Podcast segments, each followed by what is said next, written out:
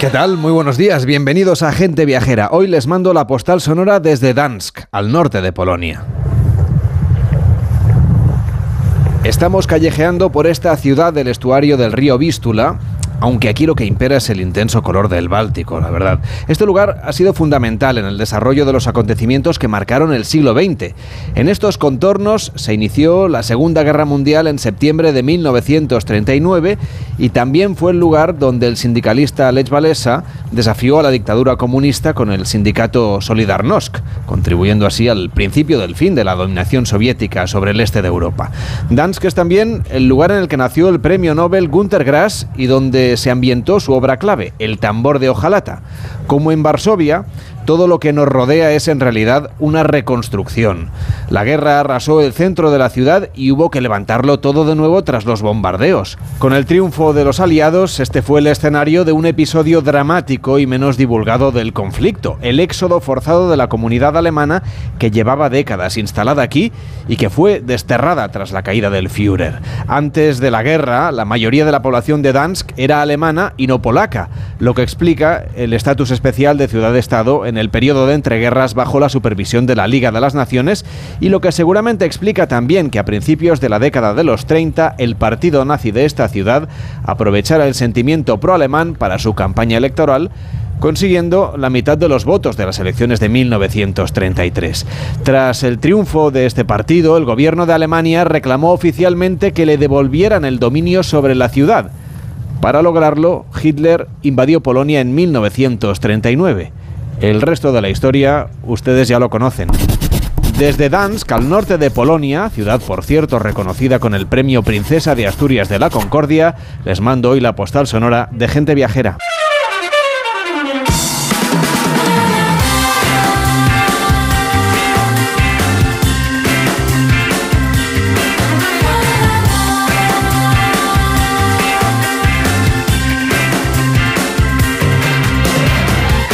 Viajera, el programa de viajes de Onda Cero con Carlas Lamelo. Pues ya estamos aquí para celebrar este domingo fantástico último del mes de julio con Víctor Herranz. ¿Qué tal, Víctor? ¿Cómo estás? Buenos días. Pues buenos días, la verdad es que mejor imposible la Melo. Bueno, pues eh, mejor estarás cuando te lleve de vacaciones desde la radio, porque estás aquí cumpliendo tu penitencia todo el verano. Nos vamos a tomar un tren de vapor, por ejemplo, a ponernos un poquito así en viajeros románticos. Vamos a disfrutar del camino, no vamos a tener que conducir. Y claro, cuando pensamos en eso, pues ya llega el tren, porque es verdad que no puede cruzar el océano, no llega a algunos lugares remotos, pero para viajar de ciudad en ciudad, en un mismo continente, por ejemplo, o entre varios continentes, o entre vecinos, en muchas ocasiones es la mejor opción. Además, en sí mismo es toda una experiencia. Y hay quienes planifican todas sus vacaciones en torno a los horarios del tren. Desde luego, y un medio de comunicación ideal para viajar solo o en pareja, para dormir, relajarnos, hacer fotos desde las ventanas, también para las familias grandes, porque el costo es mucho menor, pueden llevar más maletas, hacer más actividades y, por supuesto, según la Agencia Europea del Medio de Transporte, el más ecológico.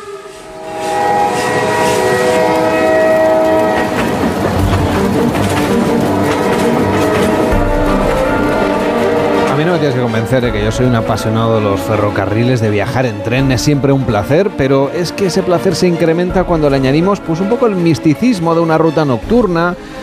En nuestro continente, por ejemplo, hay muchas, ¿verdad? Que algunas han ido desapareciendo. Ahora parece que vamos a recuperar esa idea de coger el tren por la noche para tener ese momento de mindfulness, ¿no? De centrarse en el momento, de ir viendo cómo, por ejemplo, van apagándose las ciudades en determinados momentos. Algunas rutas por Europa se han convertido incluso en emblemáticas para los viajeros. ¿Qué rutas nos vas a recomendar para disfrutar de unas vacaciones en ferrocarril? Bueno, pues yo creo que deberíamos de comenzar por la mítica ruta del Viejo Oren Express, que va desde París hasta Viena. No es el trayecto completo, pero bueno, es una parte muy interesante. Son 12 horas de viaje entre dos de las más hermosas ciudades del mundo. Y bueno, pues tiene esa aura histórica de los libros de Agatha Christie.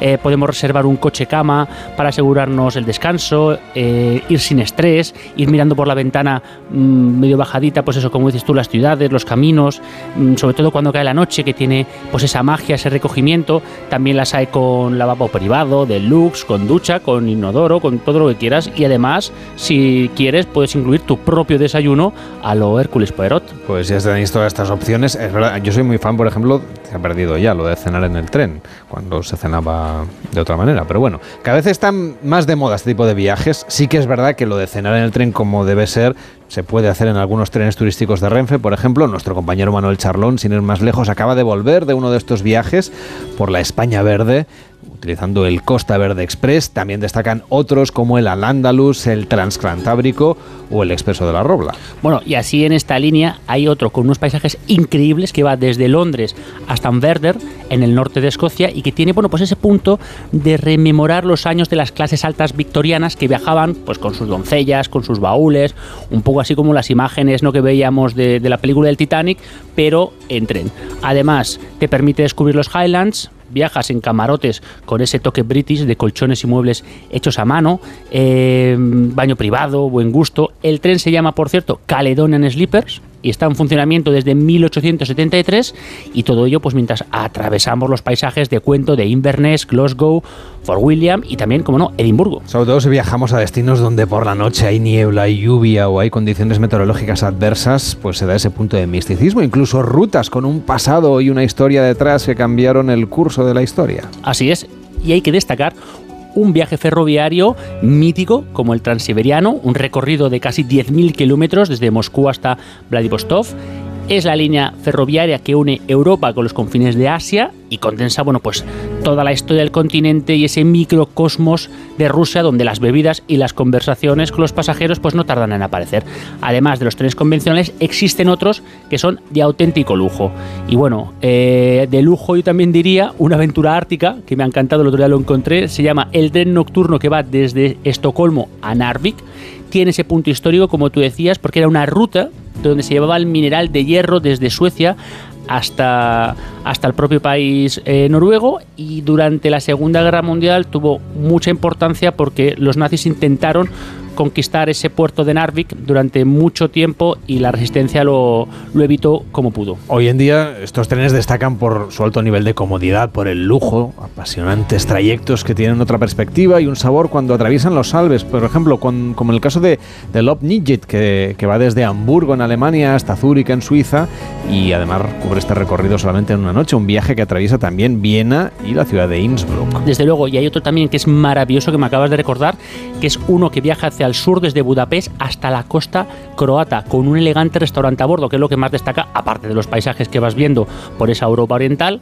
El restaurante es una maravilla, está abierto todo el año el tren y es de los pocos viajes en los que sales de Europa Central y acabas dándote un bañito en el Adriático que te quita el hipo.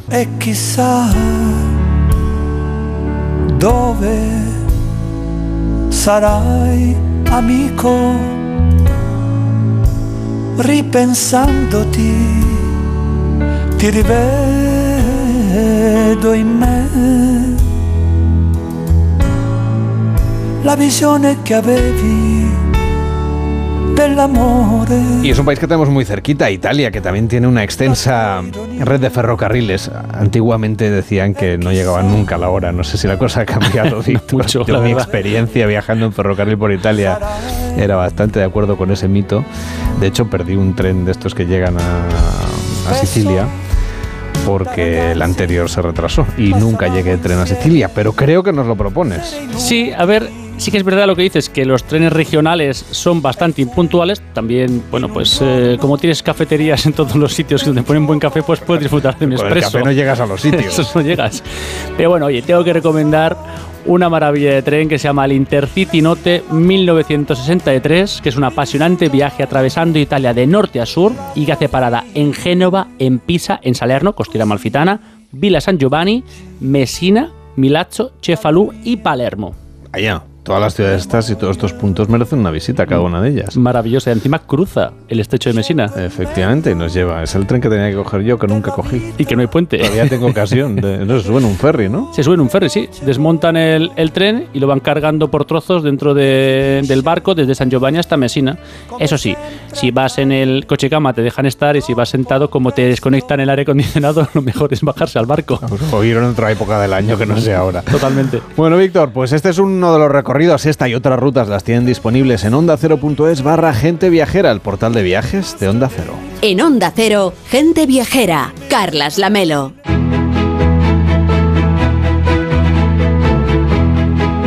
Durante hoy, que es domingo, primer domingo de la temporada de verano en Onda Cero y durante todo el mes de agosto, incluso el primer fin de semana de septiembre, lo que vamos a hacer es encontrarnos con Enrique Domínguez Uceta para ir de viaje por los mares del mundo, siguiendo antiguas rutas comerciales que lanzaban ciudades en distintos continentes, ciudades que hoy merecen una visita o un viaje, sobre todo por los tesoros que guardan de aquellos tiempos de esplendor. Hola Enrique, ¿cómo estás? Buenos días. Buenos días, Carlas. Menuda serie que vamos a tener cada domingo en Gente Viajera durante esta temporada de verano en nuestra cadena. ¿A dónde vamos hoy? ¿Por dónde empezamos esta serie? Bueno, pues vamos a hacer muchas millas marinas, efectivamente. Hoy vamos a enlazar dos ciudades que parecen sacadas de un cuento oriental. Son las ciudades de Mascate, en Oman, y de Stone Town, en Zanzíbar, que ahora pertenece a Tanzania. Cualquiera de las dos yo creo que justifica un viaje para conocerla, pero queremos trazar también la historia de la línea que las une, y para eso tenemos que viajar al pasado. De todas las historias de navegantes por mares lejanos, pocas tan poco conocidas entre nosotros como la de los navegantes árabes que recorrían los mares de Asia, sobre todo los que viajaban en el Océano Índico y llegaban al sur de África y a las costas de la India y de China. Eran los marinos árabes que dominaban las rutas comerciales de Oriente, realizando viajes de ida y vuelta empujados por los monzones, y esos marinos árabes procedían del sur de la península de Arabia, de lo que hoy es el estado de Omán, y aunque su historia y su memoria no están muy presentes en nuestra vida o en nuestra cultura cotidiana, su historia es absolutamente maravillosa y los puertos que visitaban yo creo que forman una de las colecciones de lugares exóticos más fascinantes del mundo. Quizá el enganche más común con su historia son las aventuras de Simbad el Marino, que se incorporó a la colección de los cuentos de las mil y una noches en el siglo XVII y que se han llevado al cine en varias ocasiones, en películas y en dibujos animados. Es un clásico. Pero si Simbad era marino, tuvo que enrolarse en los barcos omaníes, y Oman es uno de los destinos más maravillosos de los que todavía podemos visitar. Realmente esos navegantes de los cuentos orientales que vemos en las películas tenían que navegar en el océano Índico nada menos, que estaría lleno de rutas comerciales como las que teníamos también aquí en el Mediterráneo. Bueno, los navegantes omaníes llevaban siglos dominando el Índico cuando llegaron allí los primeros europeos, los portugueses, a penetrar en aquel océano en busca de las especias. Ambos tuvieron sus encontronazos y sus peleas. De hecho, los portugueses capturaron las bases del comercio de los omaníes en la costa oriental de África, pero incluso en los siglos XVIII y XIX Omán controlaba una flota impresionante que dominaba la costa este de África, eh, que tenía emplazamientos en Lamu, en Mombasa y en Zanzíbar, mientras por el este el sultanato llegaba hasta Baluchistán, en Pakistán. Era un tiempo en que sus barcos recorrían el mundo y llegaron incluso a Londres y a Nueva York. Fueron muchos siglos dominando los mares de Arabia y del Índico desde un diminuto puerto rodeado por las arenas del desierto, Mascate o Muscat, de donde viene la denominación de la uva moscatel. Y además fíjate que Mascate perteneció a España entre 1580 y 1640, aunque aquí no lo piense casi nadie, porque los portugueses lo capturaron durante un tiempo y en ese tiempo se unieron las coronas de Portugal y de España. Y la verdad es que hasta que no has viajado por el oriente de África no es fácil darse cuenta de qué es lo que tienen en común lugares como En el norte de la costa de Kenia, que muestra una arquitectura árabe que no tiene nada que ver con las arquitecturas africanas y lo mismo vuelves a encontrar cuando visitas Mombasa en el sur de la costa de Kenia y lo vuelves a encontrar en Zanzíbar y el nexo es que eran puertos importantes en las rutas de los marinos omaníes. Pues vamos a visitar esos puertos. Primero si te parece el puerto base de esos comerciantes marinos. Nos vamos a ir hasta Mascate. Bueno, Mascate es la capital del Sultanato de Omán, que está en el extremo suroriental de la península arábiga, controlando el estrecho de Hormuz, y era el puerto principal de esa flota de barcos que se movía por el Índico, poniendo en contacto los puertos de Zanzíbar o de Lamu en África y los de Calcuta o Kerala en las costas de la India. Y hoy, cuando llegas a Mascate, pues te encuentras una ciudad moderna, limpia, espaciosa, llena de jardines, de edificios contemporáneos y con una nueva mezquita enorme, es uno de los edificios recientes más suntuosos, con arquitectura tradicional y con unos materiales de máxima calidad. Pero mm, cuando llegué mi mayor interés era acercarme a la bahía de Alcurum y al viejo puerto, porque donde es más interesante el mascate actual es a orilla del mar. La ciudad tiene una playa urbana, la Corniche, de casas asomadas sobre el agua, un paseo marítimo con edificios residenciales y con bastante vida urbana, y en uno de sus extremos, entre peñascos, se levantan las fortalezas que protegían la entrada al puerto antiguo, la enseñada en la que fondeaban los barcos de los comerciantes, eh, en un lugar, por cierto, que claro, estaba estaba protegido por el desierto circundante, era prácticamente inaccesible. Un puerto en el que entran ahora algunos barcos de crucero que recorren los países del Golfo Pérsico. Mm, la verdad que es un placer pasear por la corniche, ir al mercado de pescado, adentrarse en el barrio más antiguo donde quedan algunas mansiones suntuosas, ver por fuera el Palacio del Sultán, impresionante a pesar de que a menudo el gobernante esté en Londres, y por supuesto hay que visitar el fuerte de Mutra, eh, que está encaramado en una peña desde el que se dominaban las aguas de lo que fue ese antiguo puerto y que tiene una magnífica vista sobre la ciudad al borde de la bahía.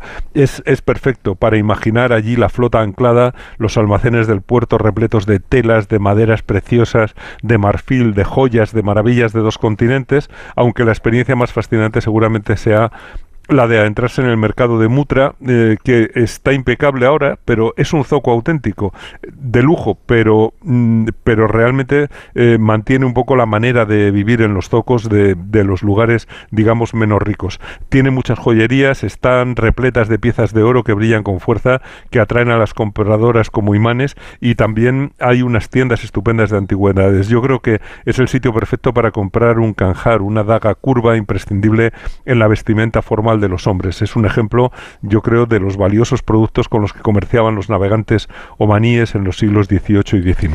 Y desde allí los barcos navegaban a lo largo de la costa de África, con puertos en Lamu, en Mombasa, y llegaban, claro, a Zanzíbar, que hoy es un destino vacacional de primera.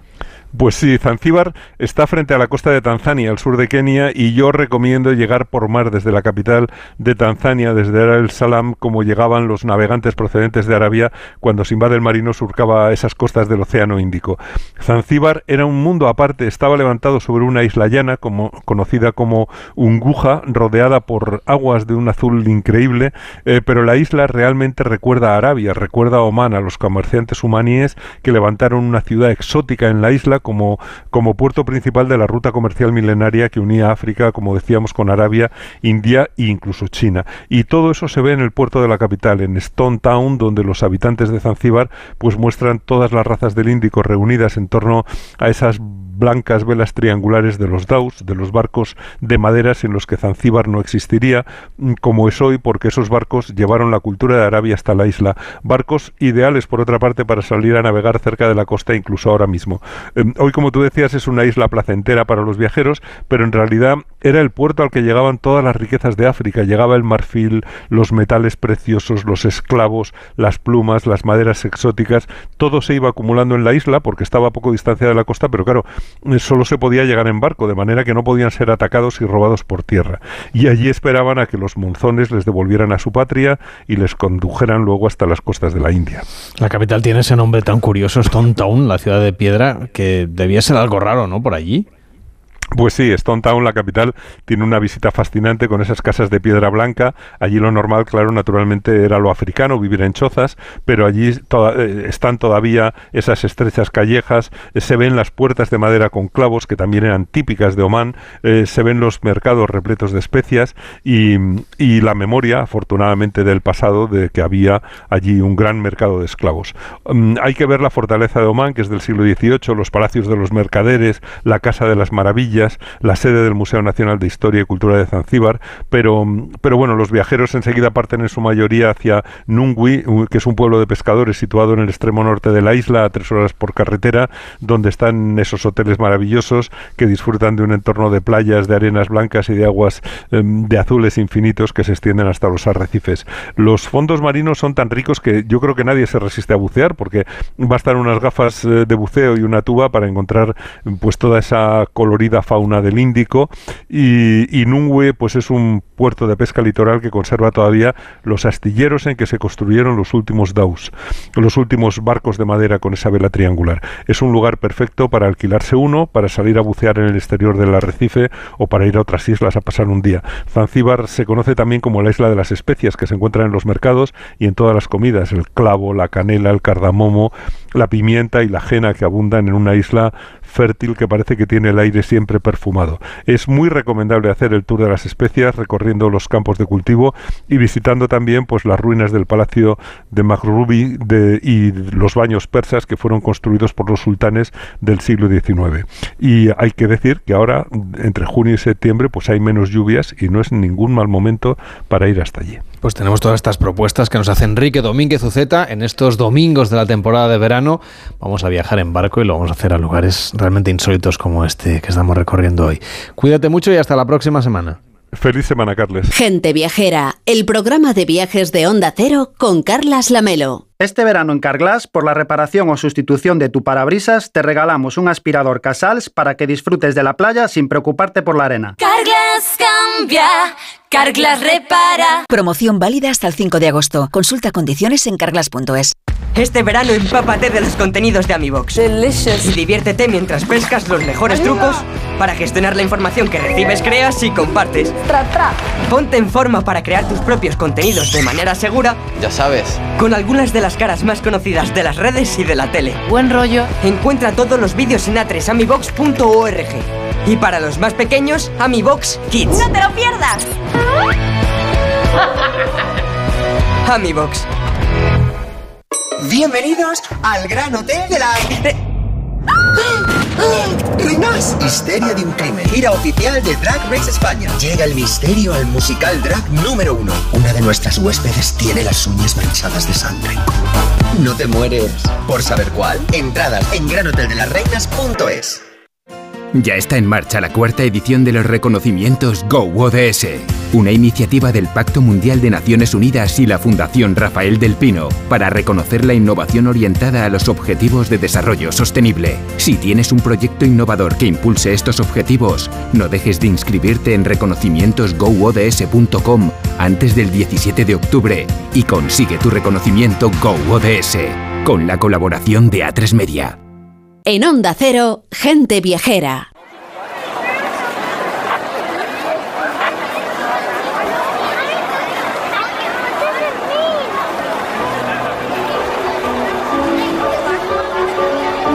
En Ávila nos espera nuestro siguiente destino. En concreto, les proponemos una ruta que tiene su origen en la ciudad bulense, nada más y nada menos que en el año 1562, fecha en la que Santa Teresa de Jesús fundó su primer convento, el convento de San José. Después vendrían en Medina del Campo, en Malagón, en Valladolid. Esta figura tan importante dentro de la iglesia, pero también en nuestra cultura, en la literatura, fue dejando su huella en diferentes ciudades de España, testigo también de nuestra historia, unos pasos que hoy vamos a poder seguir gracias a la ruta Huellas de Teresa. José Alberto Rodríguez Cano, presidente de Huellas de Teresa y alcalde de la localidad de Beas de Segura, ¿cómo está? Muy buenos días. Hola, muy buenos días, encantado de estar con vosotros. ¿Por dónde vamos a poder seguir esas huellas de Santa Teresa de Jesús? Es un honor para mí eh, ahora mismo presidir esta red que pasa por lugares tan bonitas como algunas de las que tú has mencionado en tu introducción. Tenemos a, a Ávila, a Medina del Campo, a Malagón, a Valladolid, a Toledo, a Pastrana, a Salamanca, a Alba de Tormes, a Segovia, a Beas de Segura, a Sevilla, Caravaca de la Cruz, Villanueva de la Jara, Palencia, también estuvo en Soria, en Granada y en Burgos. Son 14 en total. O sea que Sí. Santa Teresa fue muy viajera ya en su tiempo. Sí, una mujer muy viajera que, pues, fíjate, empezó en Ávila y recorrió parte de, de nuestra geografía española, ¿no? Llegó hasta Andalucía, que en principio no tenía muy previsto, pero recaló en ciudades como en Granada, eh, en Sevilla y también en nuestra localidad, que es Beas de Segura, ¿no? Tiene unas características que lo mismo estamos en una ciudad con un- una importancia patrimonial como Ávila y también estuvimos en localidades pues de la índole de Beas de Segura y Pastrana, que son ciudades más pequeñitas, localidades un poquito más humildes, ¿no? Pero que en su día fue fuente mística de inspiración para, para esta mujer tan, tan viajera que tanto nos dio a nivel, como bien has dicho, arquitectónico, literario y espiritual. Ya que le tengo aquí, como alcalde de Beas de Segura, ¿qué huella dejó allí Santa Teresa? Pues bueno, aquí dejo la huella de un gran monasterio, el monasterio de San José del Salvador y su iglesia, una iglesia en el que se oficia misa todos los días y ese monasterio tiene ahora mismo a 11 hermanas que siguen su orden, esa orden de, de clausura.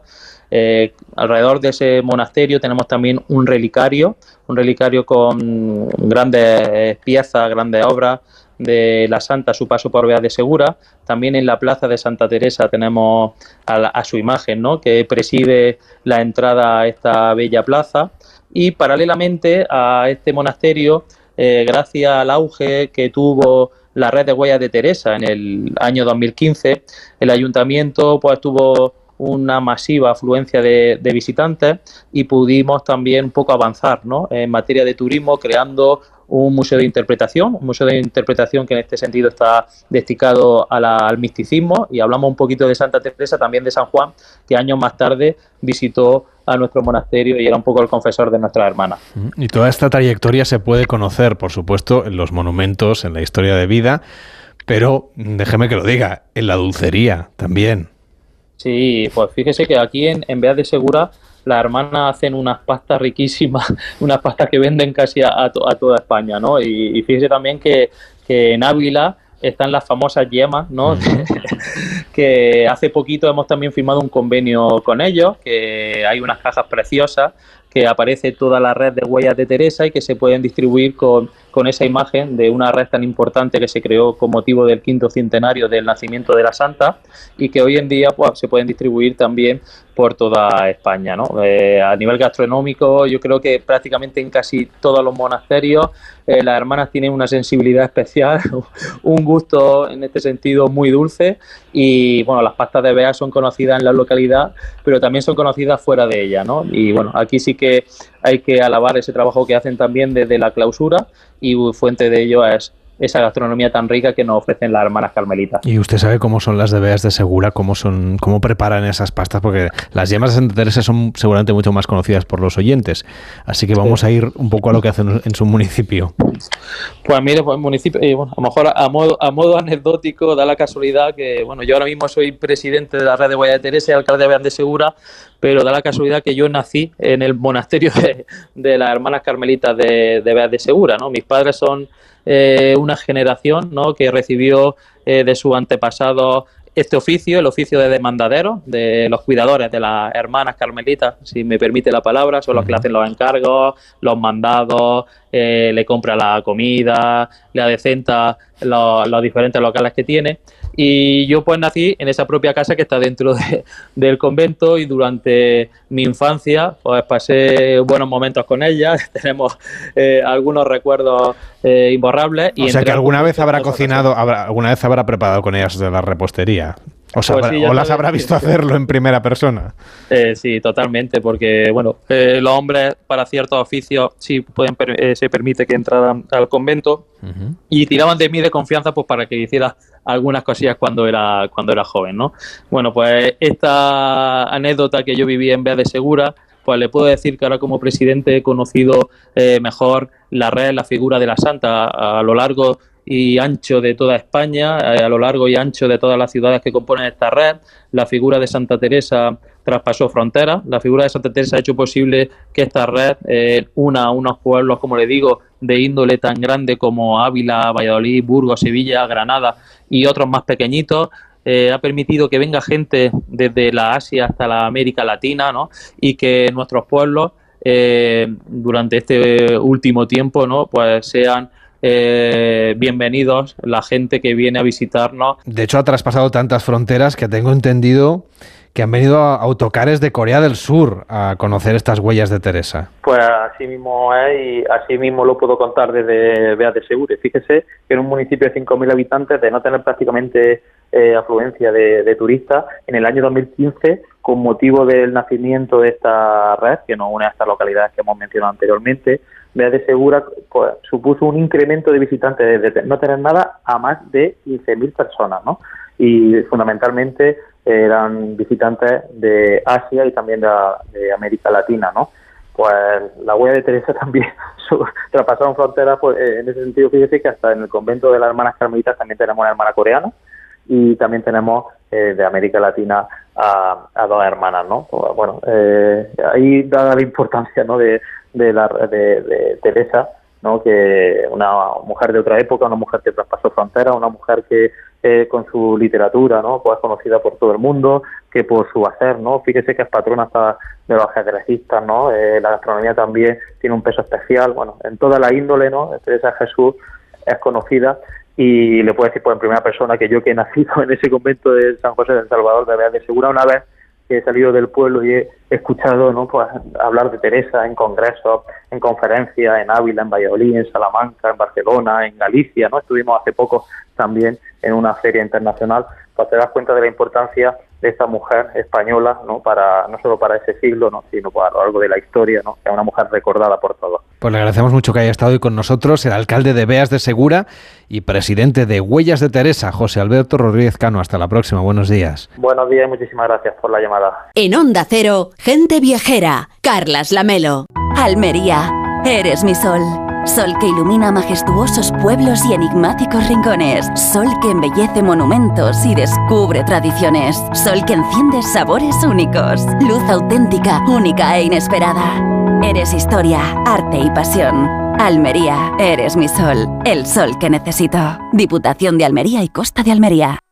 Atropello con fuga. Darío Grandinetti. Era el hijo de Vicente Aguilar. Es un hombre peligroso, de verdad. Fue un accidente. ¿Hasta dónde llegarías? Tienes que hacer lo que yo te diga. Por salvar a tu hijo. Lo maté. No atropellaste a nadie. Eso no pasó. Honor, ya disponible solo en A3 Player y cada domingo un nuevo capítulo. Entonces, ¿con la alarma nos podemos quedar tranquilos aunque solo vengamos de vacaciones? Eso es, aunque sea una segunda vivienda. Si se detecta cualquier cosa, nosotros recibimos las señales y las imágenes. Y sobre todo, la policía también podría comprobarlas, incluso desalojar la casa. Y con la app puedes ver tu casa cuando quieras. Y si es necesario, viene un vigilante a ver si está todo bien. Este verano, protege tu hogar frente a robos y ocupaciones con la alarma de Securitas Direct. Llama ahora al 900-272-272.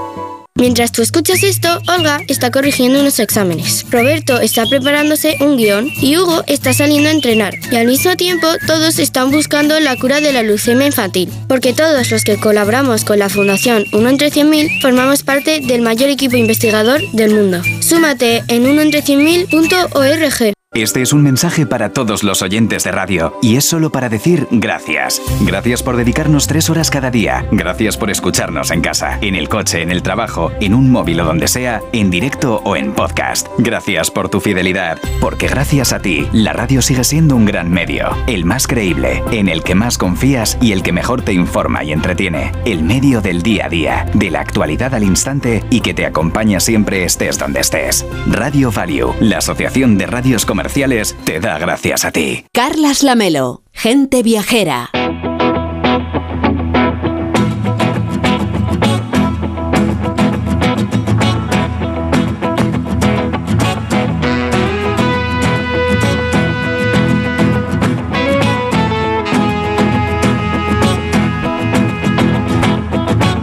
Los viajes en verano nos llevan a elegir el mejor destino, un buen alojamiento, aunque lo más importante, claro, siempre es la compañía. Compartir experiencias con amigos, con pareja, todo eso le da un enorme valor añadido, y más aún si lo hacemos con la familia. Aunque no siempre es así también. Si ustedes ya están escuchando gente viajera, por ejemplo, en el coche han oído a alguien que diga, ¿cuánto falta para llegar? Probablemente un niño. Pues seguro que que les interesa conocer cuáles son las mejores rutas para disfrutar del turismo familiar, en el que los adultos y los niños, a veces los abuelos y los niños, a veces los abuelos, los adultos y los niños, eh, pueden tener la mejor experiencia. Un turismo que comparten y que recomiendan desde la página web Ruta en Familia. Nos acompaña Eva Carrasco, que es periodista y es directora de Ruta en Familia. ¿Cómo estás, Eva? Buenos días. Hola, buenos días, Carles. ¿Qué tal? Antes de organizar un viaje en familia, ¿qué es lo que crees tú que miramos primero? Lo más importante, no sé, el destino, el alojamiento, las actividades, que haya mm, zonas temáticas para los más pequeños. Hombre, va en función un poco de los gustos de cada familia o lo que estén buscando. Eh, a ver, el presupuesto se mira, que una familia ahora mismo tiene que mirar el presupuesto, ¿verdad? Eh, y también se miran las actividades en función de las edades de los niños o O en, en realidad lo que quieren las familias, yo creo, ahora es el vivir experiencias juntos. Han subido, en- han subido los precios, ¿lo habéis notado? Sí, las familias lo notan, porque es que han subido los precios de todo. O sea, a la familia le ha subido la vida un montón. Lo que ocurre es que es verdad que han estado muy encerrados con la pandemia, los niños fueron los últimos en poder salir, que parece que de esto no nos acordamos, ¿no? Eh, y, y las familias lo han pasado mal, entonces tienen muchas ganas de salir y este año eh, van a sacrificar, eh, no sé, a lo mejor otras cosas con tal de poder salir y unas vacaciones y compartir un tiempo juntos.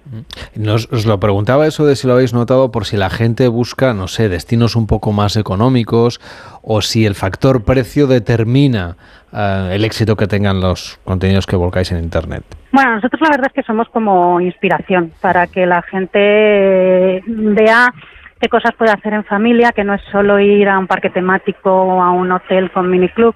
Eh, nuestra idea siempre ha sido el que los adultos puedan seguir haciendo lo que quieren hacer, pueden seguir eh, manteniendo sus gustos, inculcando a sus niños.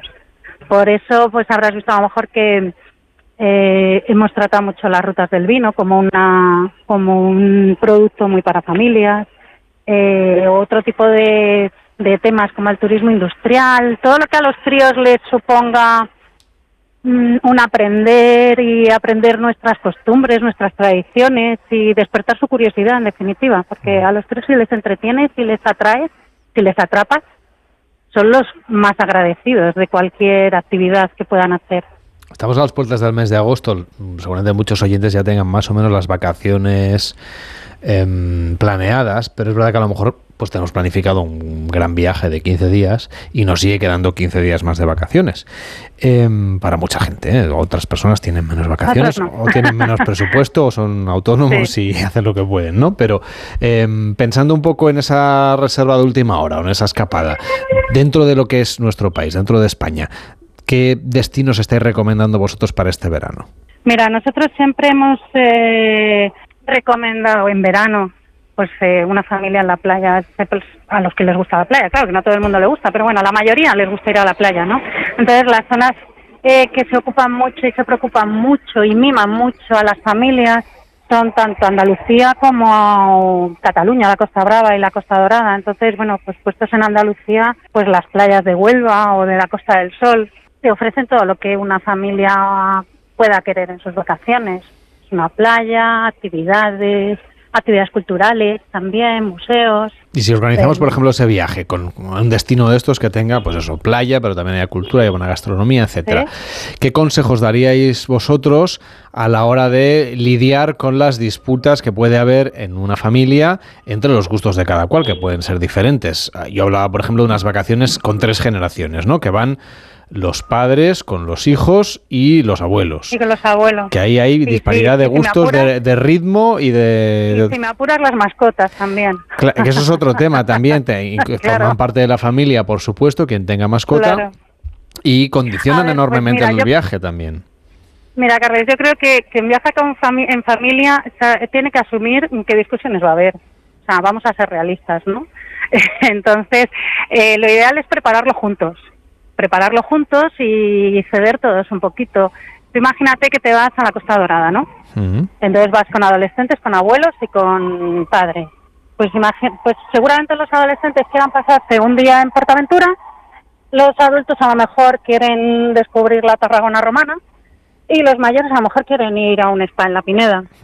Bueno, pues un día unos y un día otros. También así los niños y las familias aprenden a, a ceder y a, a buscar el bien del otro y a compartir y demás. Y no hemos hablado del tema adolescentes, que ahí ya nos complicamos mucho más. Claro, porque ellos ya tratan un poco de distanciarse del adulto, ¿no? Y hacer cosas diferentes. Ne- tienen otras necesidades y es verdad que son los más difíciles. Los más difíciles, pero por otro lado, posiblemente en los nuestros, vamos, tus oyentes eh, que estén ahora mismo escuchando y tengan hijos adolescentes y se paran a pensar cuando tuvieron una conversación tranquila con ellos, pues a lo mejor fue alrededor de una mesa en un restaurante. Tienes la posibilidad cuando estás fuera y cuando haces actividades de tener un ambiente más relajado y conectar más con ellos. Y a lo mejor hacer cosas que si no tuvieras los hijos adolescentes no los harías, como tirarte por una tirolina o, hacer surf o cosas así que a lo mejor pues ya no te hubieras planteado hacer y las haces con ellos. O sea, esa última idea de buscar una actividad dirigida, digamos que relaja y facilita el contacto, ¿no? Sí. Que lleve la responsabilidad y el peso otro, que no Otro, sea el padre o la otro, madre. Claro, un externo, claro, Vale. un externo que te obliga un poco a hacer, a hacer algo que previamente habéis elegido y queréis hacer, claro, no, sí, sí, cualquier deporte náutico y, y actividades al aire libre siempre relajan mucho y, y te ves en otro ambiente y en otra fuera de tu zona de confort, ¿no? La familia vive otras experiencias diferentes, que eso se queda para toda la vida. ¿Y qué hay que hacer con las pantallas? Que sabemos que son enemigas de lo que estamos viendo. Pues mira, lo ideal sería apartarlas, pero a lo mejor si no puedes contra tu enemigo, únete a él. Yo muchas veces cuando me preguntan, pues a lo mejor estos niños medio adolescentes, ¿qué tal? Pues a lo mejor su motivación es en el sitio donde están ir haciéndose fotos con el móvil, ir contando en muchos sitios, además en muchos sitios están poniendo como palos selfie para que la gente se haga el selfie y demás o hay muchas también audioguías o gincanas que con el, con el móvil pueden seguir una ruta en una ciudad. Bueno, no, no las veamos como enemigas, lo ideal sería aparcarlas, pero bueno, intentamos ser realistas. Nos hablabas antes de la ruta del vino, por ejemplo. Claro, Por ejemplo. eh, en nuestro país hay cantidad de denominaciones de origen, bodegas que ofrecen visitas y demás, pero no parece, así escuchado tal y como te estaba escuchando, no parece de entrada el plan más pensado para los más pequeños por muchos motivos, pero no sé si hay bodegas que ya están cambiando la rutina de la tradicional visita Pues sí. a bodega. Sí, mira, porque además es que el tema de las rutas del vino no son solo bodegas, sino eh, son rutas que se están organizando en torno a zonas rurales de las denominaciones de origen y que ofrecen todo tipo de actividades. Entonces tú, pues en una ruta del vino puedes ir a una fábrica de queso, puedes ir a vendimiar, que eso a los críos pequeños les encanta pisar la uva, eh, ellos hacen su cata con mosto y les enseñan los colores, los aromas. Puedes hacer una visita teatralizada a un, a un castillo o museos del vino, donde se ve todo el proceso del vino, que al final es nuestra cultura.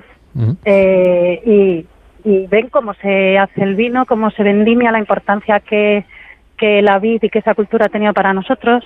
Y luego son zonas muy rurales, muy pequeñas, de, de esos pueblos donde puedes dejar a los niños en la plaza a jugar tranquilos, que se nos ha olvidado ya lo que era eso. ¿Tú crees que, ahora que hablabas de olvidarse y acordarse de cosas, ¿tú crees que en el fondo hemos olvidado lo que era para nosotros viajar cuando éramos más pequeños? Es decir, que nosotros también nos quejábamos de que ir en coche era aburrido, por ejemplo, o que también discutíamos con nuestros padres porque no Hombre, lo que nos escucha, proponían. Nosotros, nosotros no íbamos con un DVD, con películas, no, íbamos con aire acondicionado, los viajes eran de otra manera. Desde luego. Ahora es una maravilla, vamos.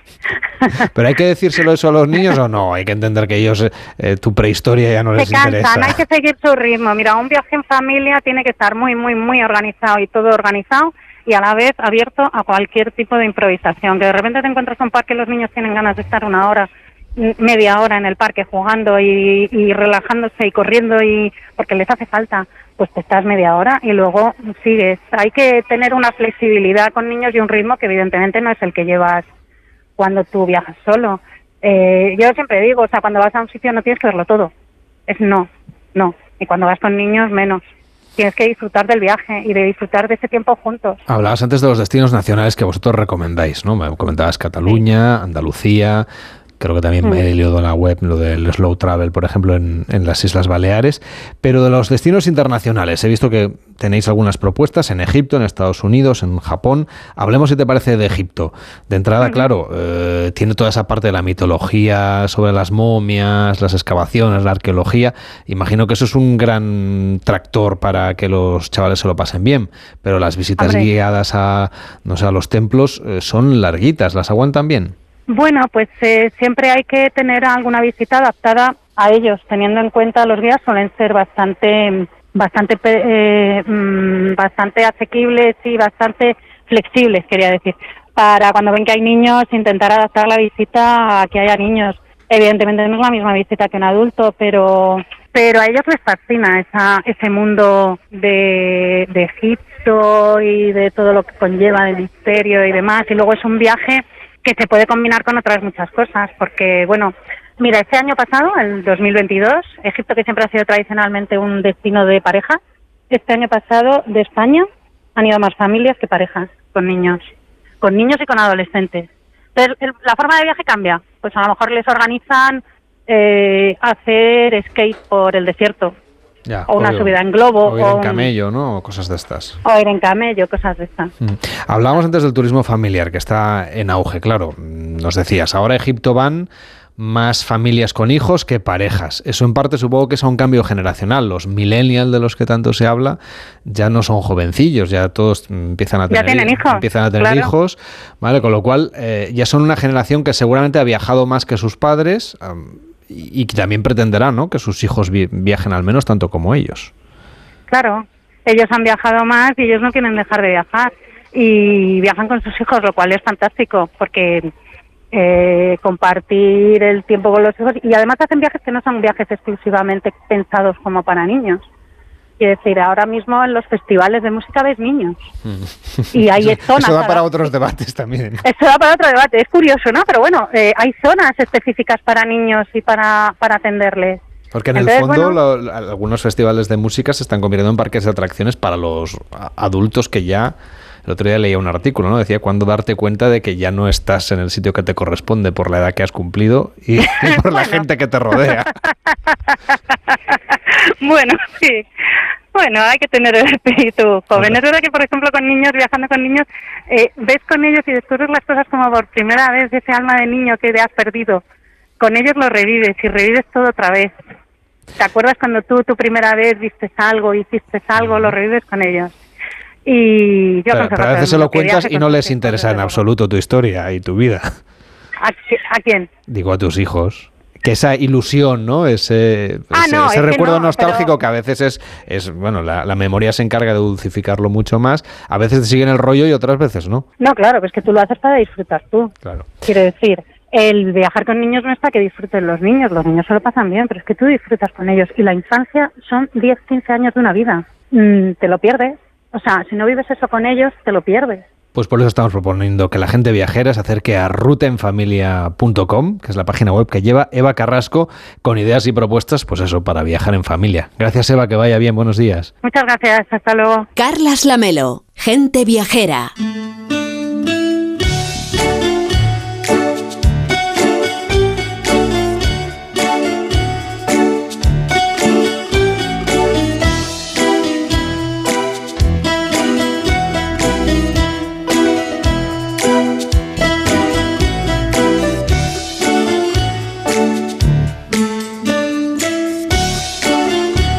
En la siguiente hora en Gente Viajera vamos a viajar a Grecia con Ángel Martínez Bermejo. ¿Qué tal Ángel? ¿Cómo estás? Buenos días. Muy buenos días, Carlas. Y además nos vas a llevar a un sitio al que mucha gente no, no va en un primer viaje a Grecia. Muchos oyentes seguramente este verano estarán de crucero por las islas griegas y con suerte en la parte continental pues visitarán Placa, Monastiraki y, y la Acrópolis.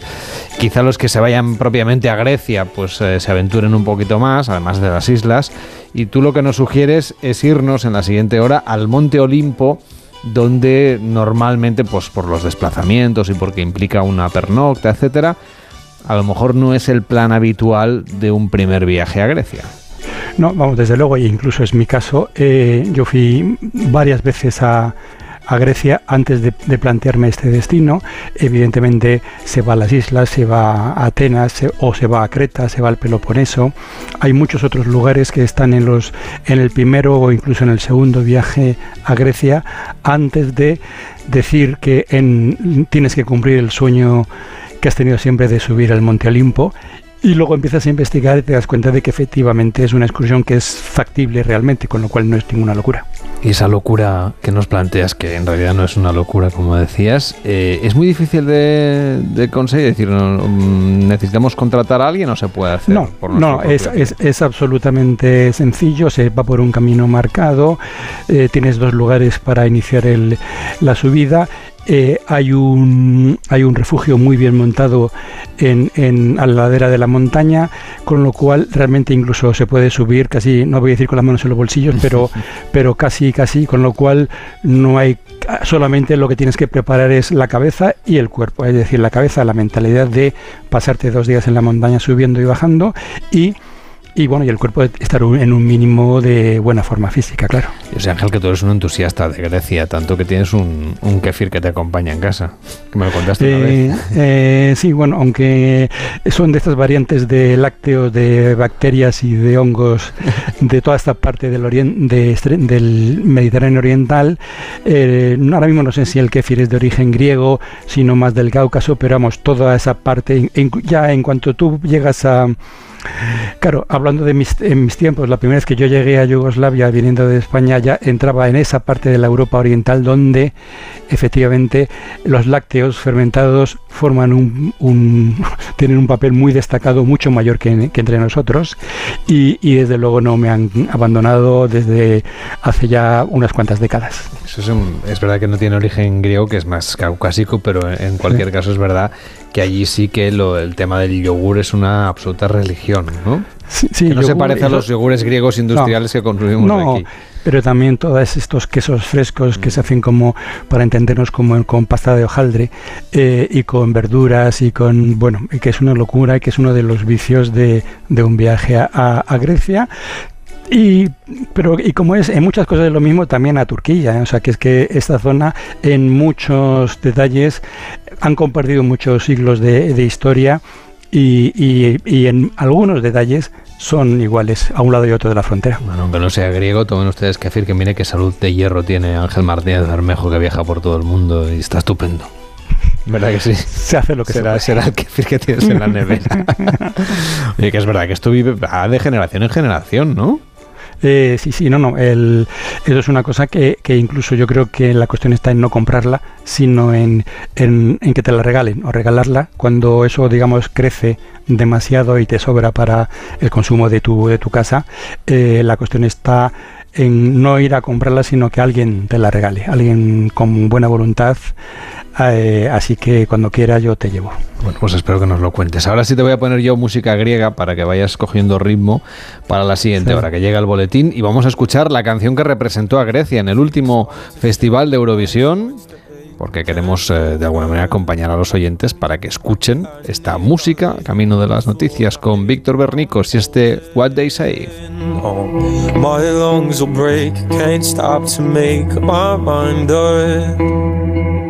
Time starts to rain, clouds not afraid of the pain they're giving. Anxious the way I'm breathing, can't say that I am longing for And either they don't break my spirit. Insane, and I can tell who's winning. Wish this was something I could just ignore. Well, you know what they say. Lost souls make sure no one loses their way. Hurt ones can't stand seeing others in pain. Oh, I I got too much on my plate. And I save all the others, cause for me it's too nostalgic. Mind, I miss the days when my heart wouldn't ache and I'm drowning. Time, quicksand, the life we don't live to die. Now I'm trying to fight all of the lights that leave me so blind as a writer. But I'm not an actor, no. I don't live my own life and I hate my feelings. I'm overwhelmed and heated. Can't say that I am longing for another day to break my spirit. Insane and I can tell who's winning. Wish this was something I could just ignore. Well, you know what they say. Our souls make sure no one loses their way. Hurt ones can't stand seeing others in pain. Oh, I am both. Now I got too much on my plate. And I save all the others, cause for me it's too. Oh, yeah! Well, you know what they say.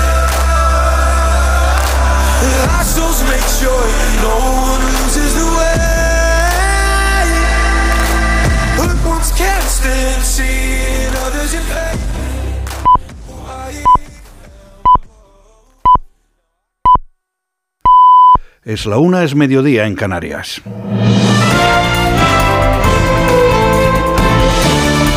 Noticias en Onda Cero. Buenas tardes. El Ayuntamiento de Barcelona ha convocado un minuto de silencio mañana a mediodía para condenar el feminicidio en el distrito de Nou Barris de esta pasada madrugada. Ya son 31 las mujeres asesinadas por violencia machista en lo que va de año en toda España. Más datos, Onda Cero Barcelona, Laura Nicolás. El alcalde de Barcelona, Jaume Collboni, lamenta el feminicidio de este domingo en el distrito de Nou Barris de Barcelona. Collboni en sus redes sociales ha declarado que hemos de trabajar para construir una sociedad donde las mujeres estén seguras y sean respetadas. En la capital catalana se ha hecho un minuto de silencio a las 12 del mediodía en la Plaza San Jaume para condenar los hechos. Los Mossos de Escuadra están investigando los hechos como un crimen machista. Según el Departamento de Igualdad, es la novena mujer asesinada por su pareja o expareja en Cataluña este año, la segunda en una semana. Endesa ha informado que la recuperación paulatina del servicio eléctrico en la isla de La Gomera, dada la complejidad de las operaciones, no será hasta bien avanzada la tarde, una vez se vaya comprobando el correcto funcionamiento de los sistemas de generación. Así lo ha indicado el Cabildo de La Gomera, que ha informado de que ya ha comenzado a llegar los primeros grupos electrógenos tras el cero energético que afecta a toda la isla desde la pasada madrugada por un incendio en la central térmica del Palmar en San Sebastián y que afecta a 22.000 personas. El Cabildo recuerda que tanto el Hospital Nuestra Señora de Guadalupe como el puerto de San Sebastián y el aeropuerto funcionan con normalidad a través de motores auxiliares. En crónica política, el PSOE ha solicitado a la Junta Electoral Provincial de Madrid que se revisen los 30.302 votos nulos de las elecciones generales del 23 de julio, ya que la diferencia de los resultados con el Partido Popular es tan pequeña que se requiere ser lo más garantista posible. La solicitud se realiza a través de un escrito en el que se pide continuar el escrutinio general en un acto público con la participación de los representantes de todas las candidaturas que consideran asistir y permitiendo examinar las papeletas y votos nulos en todas y cada una de las secciones de la Comunidad de Madrid. El secretario general de los socialistas andaluces, Juan Espadas, sostiene que del resultado de las pasadas elecciones generales se desprende que el Partido Popular ya no tiene mayoría absoluta en Andalucía. En una entrevista en Europa Press, Espadas indica que el Partido Socialista tiene a tiro liderar un nuevo ciclo político en esa comunidad autónoma. Nosotros hemos recuperado 550.000 votos en un año. Esto significa que el Partido Popular ya no tiene mayoría absoluta en Andalucía. Ya no podría gobernar solo. Necesitaría gobernar con Vox. Y ese es mi objetivo, seguir creciendo para poder ser nosotros la primera fuerza política y la referencia de gobierno en el próximo gobierno autonómico. Bueno, los números están ahí. Nosotros ahora mismo tenemos claramente a tiro al Partido Popular para iniciar una nueva etapa, un nuevo ciclo político en Andalucía, en donde consolidemos de nuevo un gobierno de progreso. La líder de Sumar, Yolanda Díaz, está convencida de que se reeditará el gobierno de coalición. En una entrevista en La Voz de Galicia, la vicepresidenta segunda en funciones ha declarado que Núñez Feijó no va a gobernar y no tiene futuro político. Un liderado na súa eh, formación política que se apaga, non teño ninguna dúbida. O liderado de Feijó apágase. Apágase en Galicia e apágase en España. Feijó fracasou. Feijó non pode gobernar. Feijó está só. Non ten ninguén con quen falar. E isto é política e eh, non ter futuro. Última hora de la información deportiva con Carmen Díaz. Aplazado de momento por media hora el encuentro de pretemporada entre Atlético de Madrid y Manchester City a causa de un temporal. El encuentro que sí se ha disputado esta madrugada ha sido el primer clásico de la temporada que dejó el triunfo del Barcelona 3 a 0. Un partido que a pesar de no ser de competición estuvo marcado por la intensidad sobre la que habló Carvajal al finalizar el encuentro. Al final partidos entre Barcelona y Real Madrid son de alta intensidad siempre, sea amistoso o no y bueno, todo lo que ha pasado en el campo se ha quedado ahí. Al final nos hemos, nos hemos saludado todos y bueno, deseando todos vernos las caras en, en, partido oficial.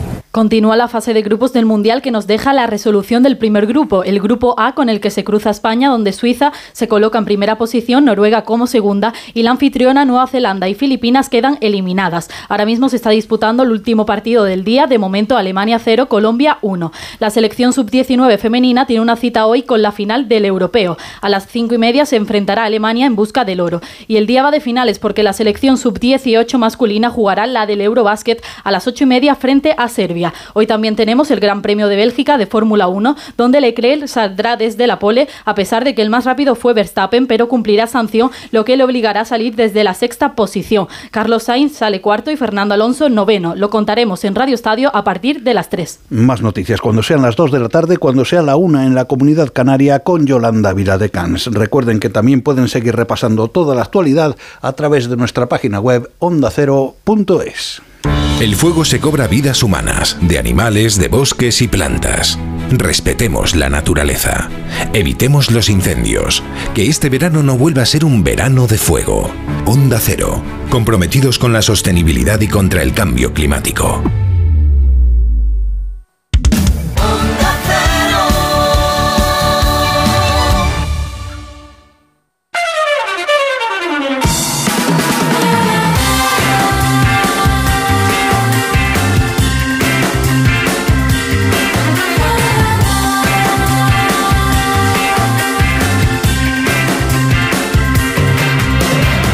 Gente Viajera, sábados y domingos a las 12 del mediodía, con Carlas Lamelo. Ya saben que estamos en el 699-464666, que es el WhatsApp de Gente Viajera. 699-464666. Enseguida viajamos a África, luego tendremos ocasión de irnos a Grecia, al Monte Olipo en concreto, a ver si a ver si nos bendicen los dioses, Víctor. Desde luego, y además vamos de la mano de Ángel Martínez Bermejo, que es un auténtico enamorado de, de ese destino. Pues para allá que vamos a ir enseguida. Y también hoy con Mariano López a ver a dónde nos lleva. Creo, creo, creo que vamos a hacer la última sección de música, porque se acaba formalmente la versión convencional de Gente Viajera y la próxima semana seguimos, pero ya con una versión verano en la que Mariano López nos va a contar viajes.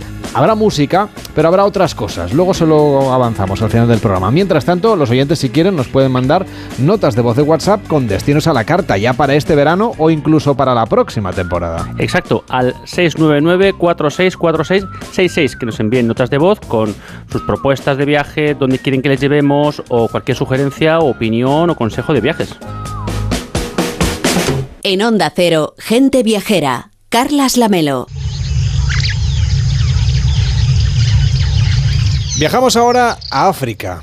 Algunos de los espacios de protección natural que son santuario de muchas de las especies que están en peligro de extinción en el planeta.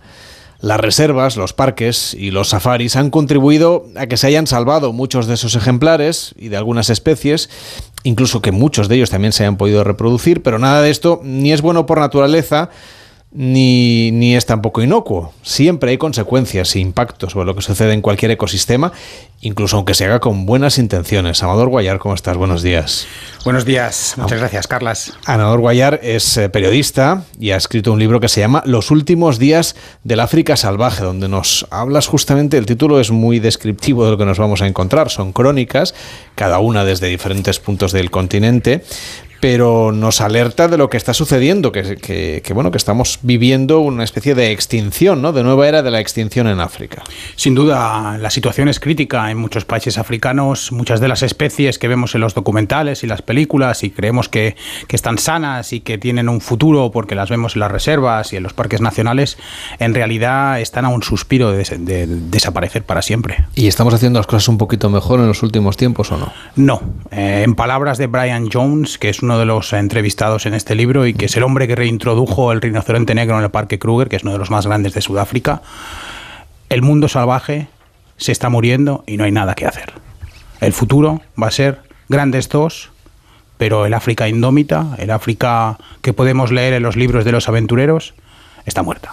Claro, todo esto como consecuencia de varias, eh, varios factores. Es verdad que existen los parques nacionales, que eso también ha generado otros conflictos que enseguida hablaremos de entre humanos, para entendernos, pero también está la cuestión de la agricultura. África está creciendo en población, necesitan más alimentos y eso entra un poco en contradicción con la vida de la naturaleza salvaje. ¿Cómo encontramos ahí un punto de equilibrio? Así es, uh, de hecho son varios factores. Eh, es la expansión humana, como bien dices, la agricultura, es el cambio climático que también tiene un efecto en esa expansión humana y es la caza furtiva eh, en busca de carne. La mayoría de caza furtiva no se hace contra leones o elefantes, sino contra animales mucho menos conocidos y que están también desapareciendo, porque la gente no tiene dinero para acceder a un supermercado, entonces en África la dieta básicamente consiste en carne y para ir a buscarla hay que ir a, matar animales.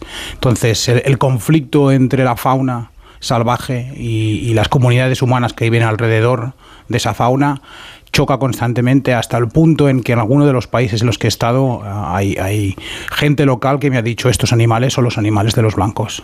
A mí no me benefician en nada. De hecho, el león viene, mata a mi ganado y, y ¿qué hago yo? Es decir, que un poco eh, eh, vive en esa contradicción, ¿no? De querer cuidar, imagino, su, su tierra, el lugar en el que están, pero sabiendo que algunos de los animales que a lo mejor nosotros veneramos o que sabemos que son importantes, pues para la gente local son más bien un problema. Para muchos sí, por eso hace falta políticas ah, como las que se hacen en Namibia, por ejemplo. Hay una gran diferencia entre Sudáfrica y Namibia, que son y Kenia, que son los, los- los países donde están los grandes parques. En, en Kenia o en Sudáfrica, por ejemplo, todos los beneficios de, de la fauna salvaje, turismo, caza, eh, cualquier cosa que reporte dinero con, relativamente, eh, con relación a, la fauna salvaje va a manos privadas, casi todo. Eh, no, no hay una ese dinero, ese beneficio no repercute en la comunidad local. En cambio, en Namibia, donde tienen un concepto de comunidad conservacionista, comunal, que se llama, cualquier beneficio de el turismo relacionado con la fauna salvaje, una gran parte de ese beneficio va a la comunidad local. ¿Qué pasa? Que a la comunidad local le interesa tener esos animales para que la gente siga viniendo a verlos. Entonces, si a ellos les interesa, ellos, ellos los protegen. Son los primeros. Y hay conflictos sociales, por ejemplo, en los países, porque claro, aunque vayan a manos privadas, es indudable que mucha gente sigue viviendo del, del turismo, que seguramente no son millonarios ni muchísimo menos, sino que es gente que sobrevive y su actividad es esa. Hay conflictos humanos, entre humanos, entre las personas que a lo mejor nos hacen de guía o nos eh, atienden en un hotel y los que se dedican a la agricultura, que a lo mejor son vecinos del mismo pueblo. Por supuesto que los hay, porque una cosa es el negocio de la fauna ah, y otra cosa es tener que vivir en África con una renta bajísima, con, sin acceso a, a infraestructura, sin, ac- sin acceso a sanidad, sin acceso a la comida, sin acceso a un salario digno. Entonces, hay mucha... Chocan constantemente, pero ambos entienden que sin el turismo, sin las fuentes del turismo, sin las fuentes económicas del turismo, no hay futuro para la fauna, sin ninguna duda. Entonces, tienen que coexistir y lo hacen de una forma en la que, según el país, porque esto cambia mucho de, país a país en África, eh, en algunos países sí que adquieren un estatus social, eh, la gente que trabaja en los parques, eh, un poquito más alto que, que- el, que de las poblaciones locales, y eso ayuda después a, a- que esas propias poblaciones locales protejan a esa fauna porque tienen a los protectores dentro de sus comunidades. Y Amador, nosotros como viajeros, cuando vamos a África, ¿qué podríamos hacer para mantener esos lugares y al mismo tiempo mm, que la gente que vive allí no mejore sus condiciones de vida? Pues es una pregunta difícil, porque viajar a África no es barato, lo sabemos todos. Hacer un safari, hay muchos tipos de safaris. Hay safaris que cuestan cientos de miles de dólares y hay safaris que cuestan 600 eh, euros. Entonces, lo que puede hacer un buen viajero es informarse bien. Antes de hacer un safari, antes de ir a un parque nacional, antes de hacer cualquier tipo de actividad, examinemos la empresa que la lleva a cabo. Eso es muy, muy sencillo de hacer. Te puedes poner en eh, online, ir a Google y buscarlo. Eh, examinemos también si los Claro, pero ¿qué beneficios. buscamos, por ejemplo? Eh, Pues eh, todo lo que sea turismo masivo, lejos. Eh, no sé si, seguro que los oyentes lo han visto, pero recientemente en Kenia se- hemos visto varias imágenes de un grupito de elefantes o un grupito de leones y 20, 30, 50, hasta 100 coches llenos de gente alrededor de esa Detrás de pequeña... ellos, sí. Entonces, eso mata la fauna. Eso no es bueno para la fauna ni para la gente local. El turismo masivo, no podemos entender el turismo en África, en los parques naturales, como lo entendemos aquí en, Bar- en- en Barcelona o en Madrid o en cualquier ciudad española. El turismo masivo es perjudicial para la fauna. ¿Pero no está regulado el número de personas que pueden entrar, por ejemplo, a los parques nacionales? Está regulado, pero no teniendo en mente el beneficio de los animales, sino la capacidad de cada parque para alojar a ese número de personas. Ese es el objetivo final. Aunque también depende de, como te he dicho antes, eh, las políticas de Kenia son muy diferentes de las de Sudáfrica, de las de Tanzania, de las de Namibia, de las de Mozambique, de las del resto de países. Entonces, depende mucho del país. Hay algunos sellos de carácter internacional que certifican, por ejemplo, ciertas buenas prácticas entre los operadores turísticos, especialmente en África ¿no? y en otros lugares, pero en el, en el caso concreto de los safaris, eh, bueno, es fácil encontrar algunas empresas que están certificadas. ¿Nos podemos fiar de ese tipo de certificaciones? En general sí. Eh, porque también depende, si, si te vas de viaje al Congo, eh, es muy diferente que, que, a Sudáfrica, porque en Sudáfrica hay una industria turística muy establecida, o en Namibia, o en, uh -huh. o en Kenia, entonces sí que te puedes fiar de esas cosas. Eh, las agencias de viajes normalmente ya saben lo que el cliente busca y la gente lo que quiere es autenticidad, lo que quiere es realmente tener una experiencia con esa fauna salvaje, muchas de esas experiencias como las que narro en mi libro, eh, y para eso sí que te puedes fiar eh, de, de, estos sellos. He cogido alguno de los, de los artículos o de los destinos, por ejemplo, los montes Taita, las colinas Taita, en Kenia, allí cerca del Kilimanjaro. Eh, nos recuerdas que en este lugar se rodó alguna de las escenas de Memorias de África, pero que ahí, aunque, aunque esté creciendo, por ejemplo, la población de elefantes, que es un animal que ha, que, ha, que ha, sufrido muchísimo, eso no es tan bueno como pudiera parecer en principio, que si nosotros aquí en la radio le decimos, oye, que está creciendo la población de elefantes, mira qué buena noticia, ¿no? Porque parecía que se podían extinguir. Bueno, pues resulta que también son una amenaza para el medio ambiente. Exacto, porque en el, en el caso del elefante, eh, las colinas a las que te refieres, las colinas Taita, Uh, allí es donde Dennis Finch Hatton, uh, el gran personaje de Memorias de África, uh -huh. allí no se rodaron las escenas, pero allí es donde se mató. Allí con su aeroplano, el Gypsy Moth, ahí es donde despegó y, se mató. Es un sitio muy, muy, muy especial y es donde empieza el libro. A día de hoy hay unos 350.000 elefantes africanos de la sabana, que es el que todo el mundo conoce, y unos 100.000 elefantes del bosque. De esos 350.000 hay que tener en cuenta que los elefantes eran, eran y son unos animales que antes hacían unas migraciones que les llevaban por todo el continente, de arriba abajo, de izquierda a derecha.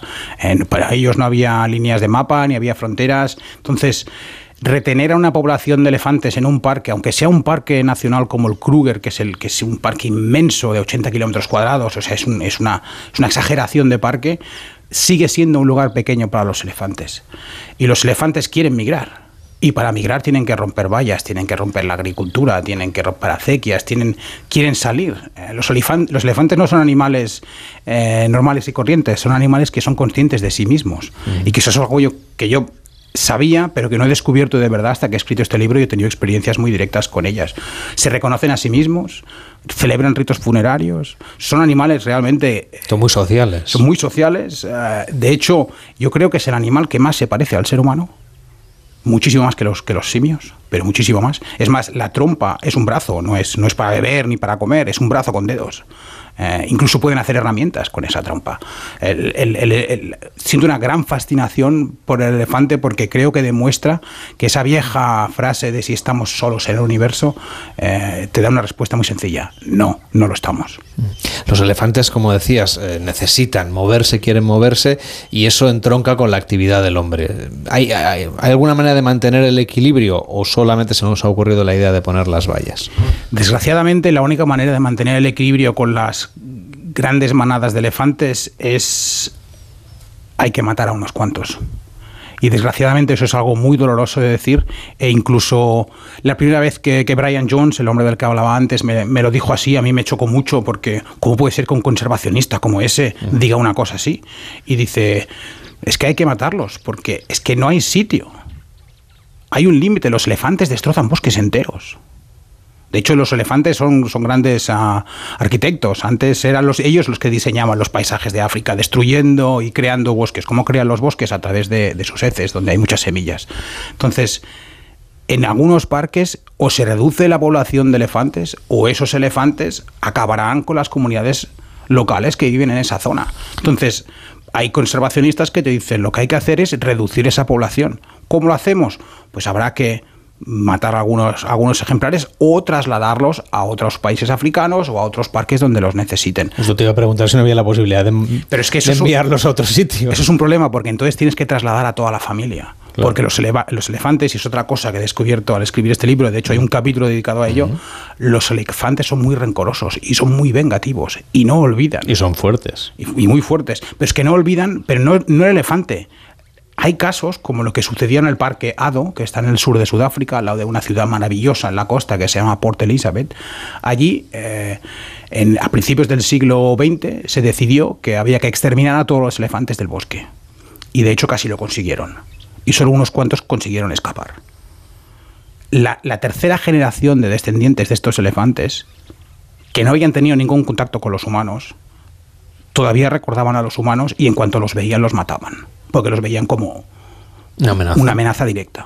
Bueno, que es lo que ocurre con el león, por ejemplo, cuando eh, prueba la sangre humana, ¿no? Que luego quiere más. De, Hay un poco de mito especialmente. Cuéntanos, ¿es Hay un mito, es una realidad? Hay un poco de mito. Solo por, por acabar con los Porque elefantes. sí que acaban con ellos, es decir, como, de, como Sí, eh, los- un, un león que, que ha atacado a una persona, mm, rápidamente se organizan batidas para acabar con él. Es lo que se llaman los man-eaters, los, los- los comedores de hombres. Eh, en este caso, es un- eso es un mito.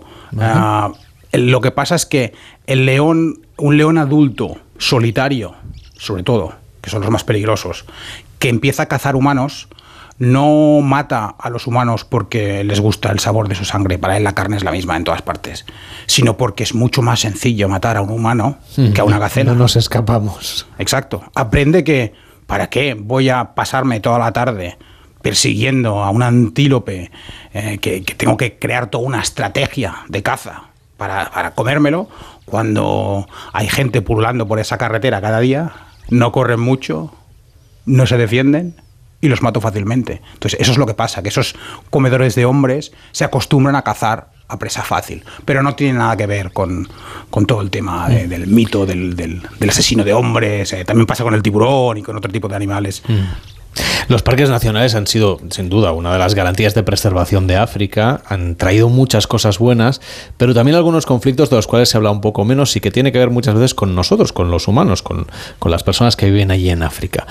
Ah, hay luchas entre tribus y entre grupos que vienen heredadas justamente de la partición de esos terrenos, ¿no? que ellos antes utilizaban, pues un poco, estaban acostumbrados a vivir entre leones.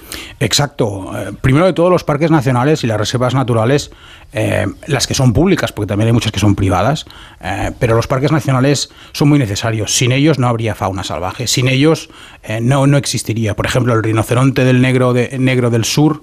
Eh, perdona, el rinoceronte blanco del sur, eh, en el siglo XIX solo quedaban unos 48 ejemplares gracias a Dios o a lo que sea, durante el siglo XX se, re- se realizaron ciertas políticas para devolver esos números. Entonces, si los parques nacionales no hay fauna salvaje, de eso no hay duda.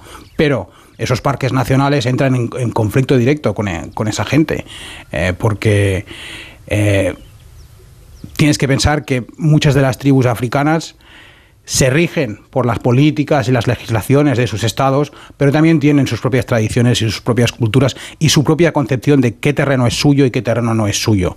Eh, eh, hay muchas tribus que son nómadas y que han ido cambiando de, territorio a lo largo de los siglos. Hay otras que no, como los tulúes, que siempre han estado en el, mi- el mismo sitio. Si tú vas a una de estas tribus y les quitas parte de su territorio, les estás quitando parte de su alma, porque ellos no entienden la tierra como la entendemos nosotros. El hombre blanco entiende la tierra como un lugar del que servirse y en el que ser feliz.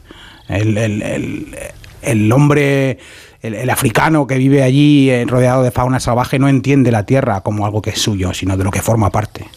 Estamos hablando con Amador Guayar, que es periodista y ha escrito el libro Los últimos días del África salvaje. En otro de las crónicas o de los capítulos viajamos a Zimbabue, a las cataratas Victoria.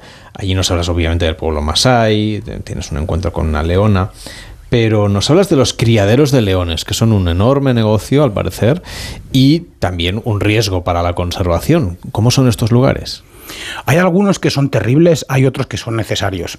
Actualmente hay más leones en cautividad que en libertad. En libertad se calcula que en África quedan entre unos 23.000 y unos 30.000 leones libres. Que eso no es nada. Si tú lo divides por los países africanos donde, donde el león ah, todavía existe, es un número irrisorio. La única forma, eh, hay que tener en cuenta que los leones tienen camadas muy pequeñas y les cuesta mucho reproducirse en, en grandes números. La única forma de traerlos de vuelta a esos lugares salvajes es reproduciéndolos en cautividad, pero llevando a cabo una estrategia para que los primeros años de cautividad el león viva y se sienta completamente salvaje. Y ese es el, ese es el grave problema. Eso es lo difícil. Una de las eh, organizaciones que fui a visitar en Zimbabue, la de las Cataratas de Victoria, como bien decías, que se llama Lion Encounter, es una organización que utiliza el ecoturismo, que es una, una organización privada, porque la mayoría de organizaciones que se dedican a salvar la fauna en África son privadas. Es una organización privada que para financiarse deja que los turistas puedan caminar con los leones muy jóvenes, no se les puede tocar, eh, aunque yo lo hice, pero en, te- en teoría no se puede tocar, eh, y solo, eh, solo hasta los 10 meses. Entonces de ahí ya vuelven a- a un estado semisalvaje y de ahí después a un estado salvaje. Es una proporción muy pequeña de todos los leones que tienen, pero utilizan eso para, para poder repoblar. Por otro lado, hay muchas organizaciones en Sudáfrica que crían leones como si criasen perritos o pollos o para venderlos al mercado internacional y para venderlos al mercado asiático donde con el león se hacen barbaridades como pasteles de león con los huesos donde se les cortan las, ah, pezuñas y la cabeza donde eh, se hacen pasteles de león que es- vale como mil dólares el pastel. Eh, de hecho un león los huesos de león en África los puedes conseguir por unos tres mil dólares pero si tú los llevas a Asia y haces todas estas cosas el cada león te sale por unos una ganancia de unos 60 mil que eso no es nada comparado con el rinoceronte y con otros animales Que de eso también quería hablar, de la situación del rinoceronte, por ejemplo. Nos sitúas en Gautens, en Sudáfrica, ahí nos hablas de este, que es uno de los mamíferos más viejos del planeta, de la situación de los cazadores furtivos, que aunque los encarcelen o los pillen, luego las penas son relativamente bajas, ¿no? Le sale a cuenta ir a la cárcel incluso. Si es que hay penas, porque la mayoría de arrestos acaban en nada. Eh, estuve con una organización ah, que se llama ProTrack, que también hay una, un- una buena explicación en el libro, que son como una especie de cazadores de, de cazadores furtivos, son como guardabosques para- paramilitares. Eh, el rinoceronte es quizás la criatura más en peligro ahora mismo en, África. Eh, hay varias especies, del rinoceronte negro blanco del norte solo quedan dos, y los dos son hembra. Es decir, ya le podemos decir adiós. Del rinoceronte eh, negro y blanco, en total quedarían unos, un- unos 10, entre 10 y 15 mil ejemplares en toda África, cosa que no es nada. Eh, es un animal que si no se le protege ya, le podemos decir adiós para siempre. Y en Asia, un rinoceronte piensa que el cuerno de un rinoceronte negro está valorado, los dos cuernos están valorados en unos 400 mil dólares. Solo los cuernos. En realidad es lo que quieren, muchas veces los matan, les quitan los cuernos y dejan el cuerpo. De hecho, la gente local no mata rinocerontes. Matan cebras, matan antílopes, matan kudus, matan, matan animales para comer. Los leones, los rinocerontes, este tipo de animales son encargos que vienen específicos de Asia para asesinarlos y para llevar sus despojos a, a Asia. Como te decía, un cuerno eh, cuesta unos 400 mil dólares, pero tú una vez el cuerno eh, lo conviertes en un vaso, en unos palillos para comer o alguna cosa así, el valor sube y es una inversión porque como esos animales van a desaparecer, eh, el valor de esa, de esa cosilla solo subirá.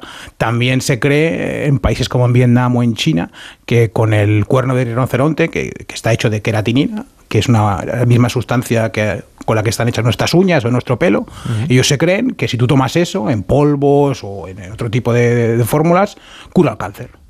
Está 100% probado que eso, no- eso no es cierto, pero aún así siguen matando rinocerontes para curar el cáncer. En el Parque Nacional Kruger en Sudáfrica, ahí nos hablas de otro animal, un animal que ha sido famoso como consecuencia del coronavirus, los pangolines, y de las escamas de los pangolines, que también están muy valoradas en el mundo. Muchísimo, del pangolín se valora todo, las, las escamas, la carne. Pues eh, depende del país y depende del mercado.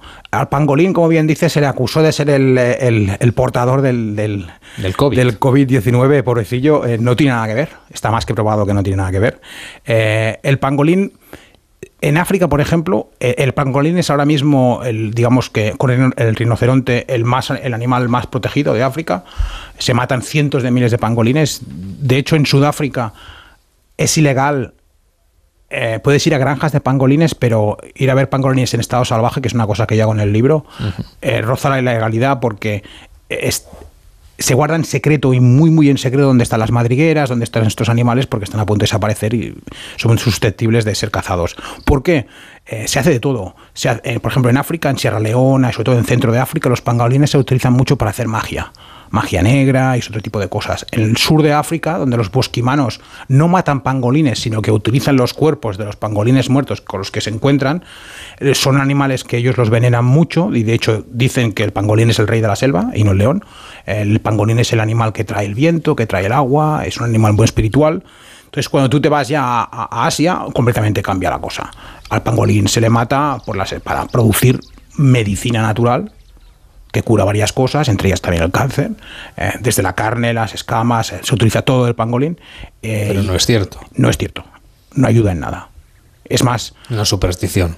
es completamente superstición y de hecho en esos mercados como el mercado de Wuhan, que aparentemente puedes encontrar todo tipo de animales, había pangolines y, y por eso se le acusó eh, de esas cosas. Y es un animal realmente fascinante. Hay que pensar que el pangolín de Thermic, porque hay varias, hay varias clases, pero el de Thermic es el que conocemos todos con las escamas grandes y el morro muy, muy alargado, es un mamífero y tiene 85 millones de años. 85 millones de años toda la evolución, o sea, está ahí, en ese pequeñito animal extraño que parece como salido de una película de ciencia ficción. Bueno, por eso no es tan exótico, ¿no? Exacto. Los últimos días del África Salvaje, el libro de Amador Guayar. Gracias por llevarnos a África y por contarnos lo que está allí pasando para que tomemos conciencia. Buenos días. Gracias a vosotros y a la editorial Diéresis por ah, apostar por este libro eh, y a la gente viajera, seguid viajando. En Onda Cero, Gente Viajera, Carlas Lamelo. Este verano vas a disfrutar con la operación salida. Y soplé y entonces me puse muy contento. Claro, dijo 0-0, continúe. Y dije, ole, gloria bendita. Y me puse a hacer el idiota. En plan, todo va bien, bien. Y cuando di la vuelta a la rotonda, llegó Guardia Civil, me paró otra vez y dije, se ha enfadado, algo ¿Qué ha hecho? pasado. ¿Qué he hecho? ¿Qué ha y pasado? me paró y me dijo, tiene usted el piloto de atrás roto, que no vuelva a ocurrir. Y dijo, coño. Este verano viaja y diviértete con las voces más conocidas de A3 Media en la segunda temporada de Operación Salida, el podcast de Ponle Freno. Ya disponible en ponlefreno.com, la app de Onda Cero y en todas las plataformas de podcast. Es un mensaje de A3 Media. Entonces, ¿con la alarma nos podemos quedar tranquilos aunque solo vengamos de vacaciones? Eso es, aunque sea una segunda vivienda. Si se detecta cualquier cosa, nosotros recibimos las señales y las imágenes. Y sobre todo, la policía también podría comprobarlas, incluso desalojar la casa. Y con la app puedes ver tu casa cuando quieras. Y si es necesario, viene un vigilante a ver si está todo bien. Este verano, protege tu hogar frente a robos y ocupaciones con la alarma de Securitas Direct. Llama ahora al 900-272-272. Los fines de semana abrimos la terraza con Nacho Arias. Te propongo un plan que no podrás rechazar. Venir a la terraza el fin de semana. Te invito a probar un refrescante cóctel donde se mezclan los destinos más atractivos con eventos, personajes, lugares, noticias curiosas. Vente a la terraza el fin de semana. Viajes, gastronomía, música y mucho más en la terraza del fin de semana. Sábados y domingos a las 10 de la mañana con Nacho Arias. Te mereces esta radio. Onda Cero, tu radio. Soy Sergio de Carglass. ¿Se ha roto tu parabrisas de camino a la playa? No te preocupes, entra en carglass.es, elige tu taller más cercano, el día y hora y ya tienes tu cita programada. Incluso de vacaciones, pide tu cita en carglass.es. Carglass cambia, Carglass repara. Mientras tú escuchas esto, Olga está corrigiendo unos exámenes. Roberto está preparándose un guion y Hugo está saliendo a entrenar. Y al mismo tiempo, todos están buscando la cura de la leucemia infantil. Porque todos los que colaboramos con la Fundación 1 entre 100.000 formamos parte del mayor equipo investigador del mundo. Súmate en 1entre100.000.org. Gelo en verano. Salimos cada tarde al aire porque sabemos que nos vas a escuchar. Tienes un verano de sestear o madrugar, trasnochar y no parar, jugar, conversar, buscar y encontrar, tal vez reencontrar, para recordar y para imaginar. Esto y más, este verano en Gelo. Gelo en verano con Arturo Tellez. De lunes a viernes desde las 3 de la tarde. Te mereces esta radio. Onda Cero, tu radio. Este verano empápate de los contenidos de AmiBox. Y diviértete mientras pescas los mejores trucos para gestionar la información que recibes, creas y compartes. Ponte en forma para crear tus propios contenidos de manera segura. Ya sabes. Con algunas de las caras más conocidas de las redes y de la tele. Buen rollo. Encuentra todos los vídeos en atresamibox.org. Y para los más pequeños, AmiBox Kids. ¡No te lo pierdas! AmiBox. Almería, eres mi sol. Sol que ilumina enigmáticos paisajes y naturaleza salvaje. Luz de aguas cristalinas y cielo estrellado. Eres viento, sal, emoción y paz. Almería, eres mi sol. El sol que necesito. Diputación de Almería y Costa de Almería. Gente Viajera, el programa de viajes de Onda Cero con Carlas Lamelo.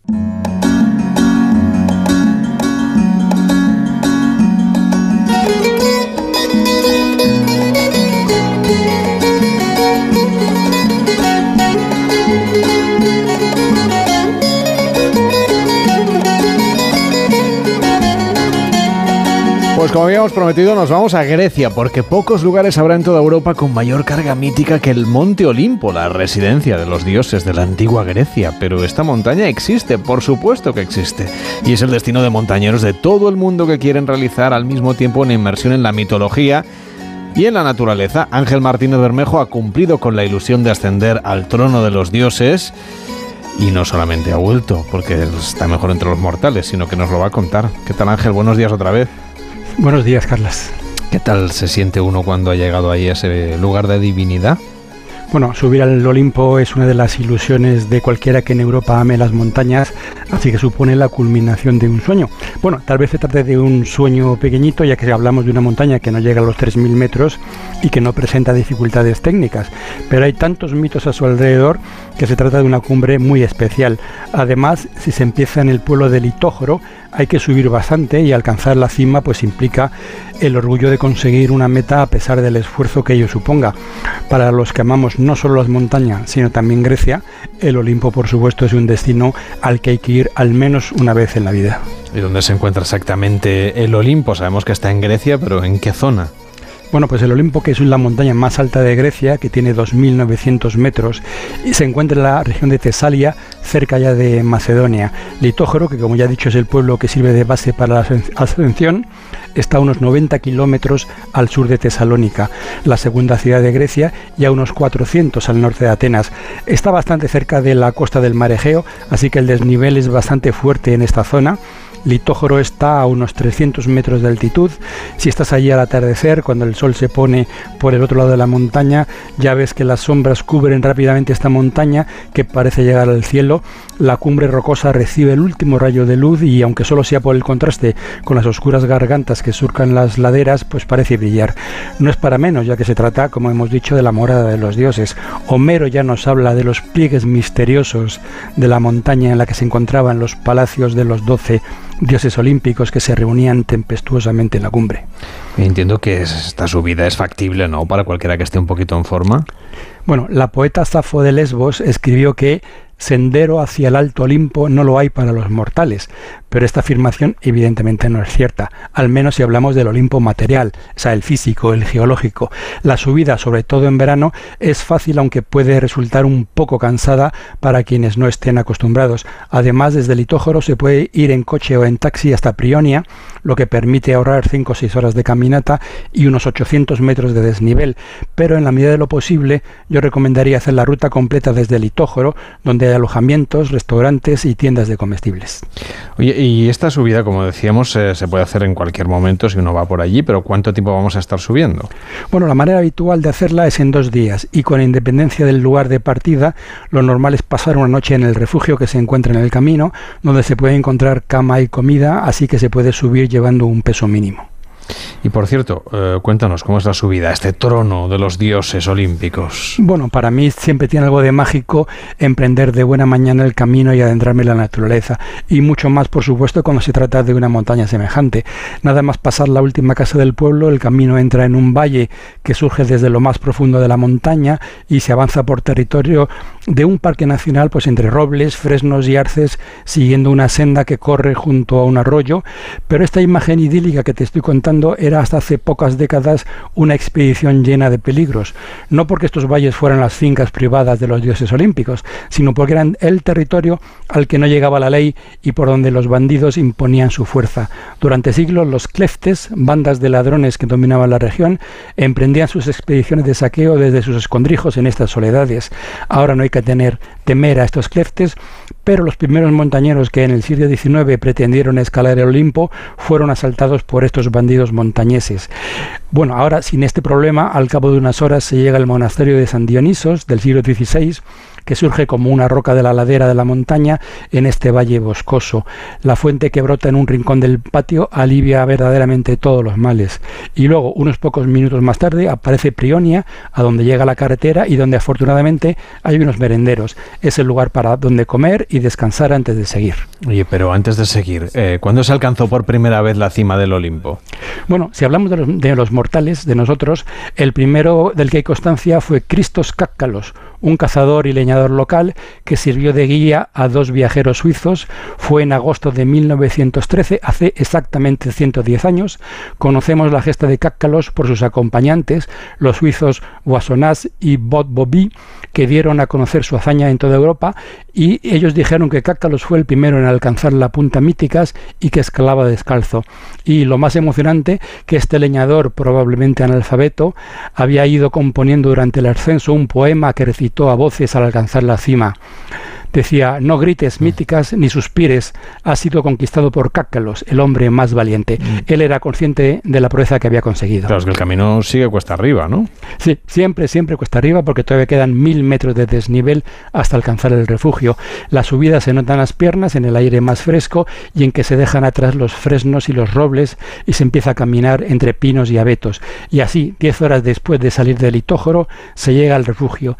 Allí se toma una paz en una litera, se bebe una cerveza, se devora un plato de espaguetis y justo antes de caer desplomado en el camastro hay que hacer el esfuerzo y salir, asomarse a la, la terraza y ver como el mar allá lejos, allá abajo, desaparece en la oscuridad.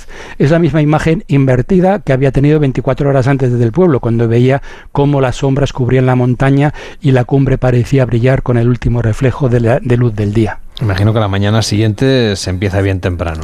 Sí, bien temprano. Con el amanecer uno disfruta del desayuno en la montaña, en un bosque, algo digno de dioses. Así que, lo, que los trabajadores del refugio eran, pienso que son los equivalentes a los coperos de los dioses antiguos. Comienza la subida, el bosque clarea y los árboles se convierten en arbustos y pronto hasta estos desaparecen. En la ladera pelada, una simple vereda serpentea hacia una crista redondeada. A la derecha cae la pendiente por la que se sube y a lo lejos se ve el mar, donde seguramente piensas había gente bañándose tranquilamente en la playa, disfrutando del sol y de no hacer nada más. Pero bueno, cada uno elige su destino. Al final, Después de mucho subir y subir, se alcanza la cumbre, solo para descubrir que, como ocurre casi siempre, no es la cumbre verdadera. Realmente a donde se llega a esa escala, una de las muchas cimas del Olimpo, pero ni mucho menos la más importante. Allí enfrente surgen míticas, la verdadera cima, el lugar donde se reunían los dioses. Es apenas 50 metros más alta que escala, pero para llegar a ella hay que descender por una ladera empinadísima de piedras sueltas, pasar por un estrecho collado que es una loma entre dos espantosos precipicios, o eso me parecieron a mí, y luego retomar la subida a la última cumbre por otra cuesta más empinada todavía. Míticas parece de verdad algo digno de un dios. Me estoy cansando un poco, ¿eh, Ángel.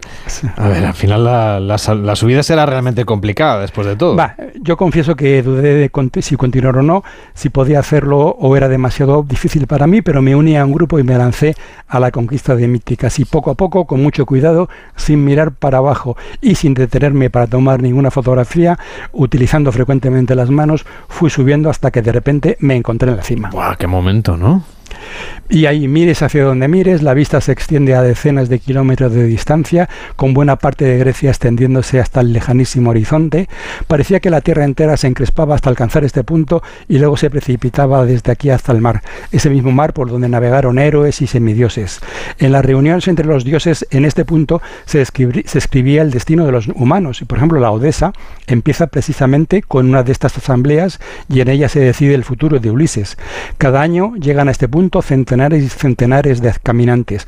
La ascensión no tiene pasos difíciles de escalada y por tanto no es algo realmente prodigioso, pero para conseguirlo sí que hay que esforzarse y sobre todo no rendirse. Ángel. Llegar hasta allí es algo más que la subida de una montaña, es la inmersión en el mito y sobre todo en una aventura personal que se disfruta enormemente. Pues un buen viaje el que hemos planteado al Monte Olimpo, en Grecia. Ángel Martínez Bermejo, cuídate mucho, hasta la próxima. Un saludo. Carlas Lamelo, gente viajera. Ya está en marcha la cuarta edición de los reconocimientos Go ODS, una iniciativa del Pacto Mundial de Naciones Unidas y la Fundación Rafael del Pino para reconocer la innovación orientada a los objetivos de desarrollo sostenible. Si tienes un proyecto innovador que impulse estos objetivos, no dejes de inscribirte en reconocimientosgoods.com antes del 17 de octubre y consigue tu reconocimiento Go ODS con la colaboración de A3 Media. Empieza el fin de semana con Susana Pedreira. Por fin es verano y en la radio nos permitimos un alto en el camino, con nuevas voces, con otra actualidad, con muchos planes, con libros, viajes, risas y sobre todo con muy buena compañía. Un alto en el camino, una parada para disfrutar de las mañanas del fin de semana. Sábados y domingos desde las 8 de la mañana con Susana Pedreira. Te mereces esta radio. Onda Cero, tu radio. Manolo, ponme un vino. ¿Qué te pongo? Un río. No, no, no sigas. Quiero un vino de Madrid, que estamos en Madrid y son excepcionales. Pues tienes razón. Marchando, un vino de Madrid. Denominación de origen Vinos de Madrid. www.vinosdemadrid.es. Son nuestros y son únicos. Te compra tu coche, te compra tu carro, te compra tu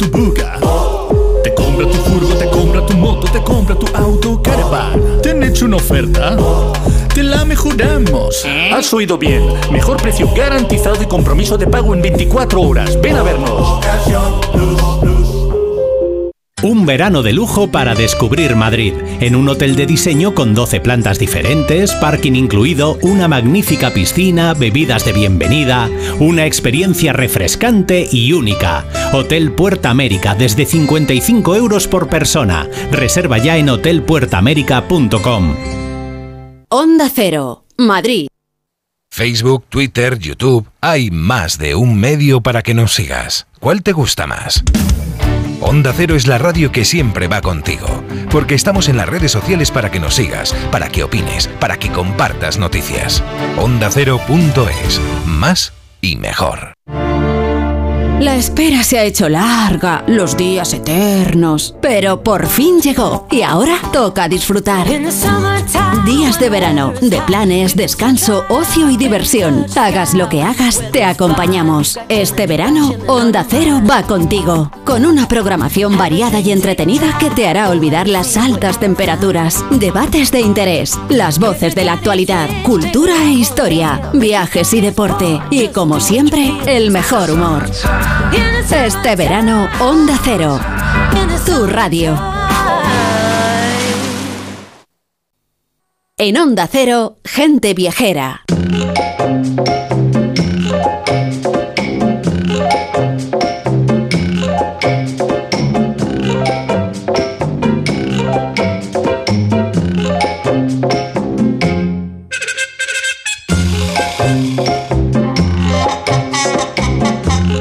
López, ¿cómo estás? Muy buenos días.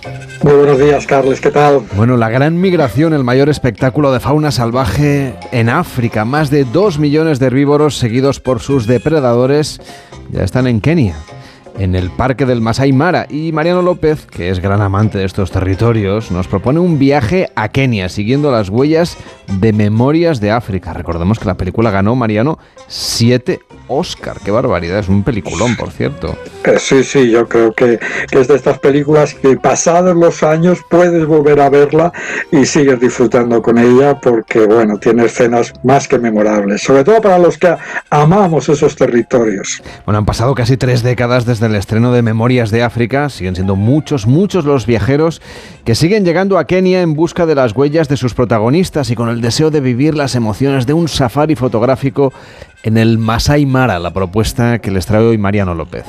Pues sí, vamos a ir al Masai Mara, Carles, pero ya que tenemos que pasar primero por la capital de Kenia, por Nairobi, pues nos vamos a detener, si te parece, en la casa de la autora del libro en el que se inspiró la película, la escritora danesa Isaac Dinesen, seudónimo literario de la baronesa Karen Blixen.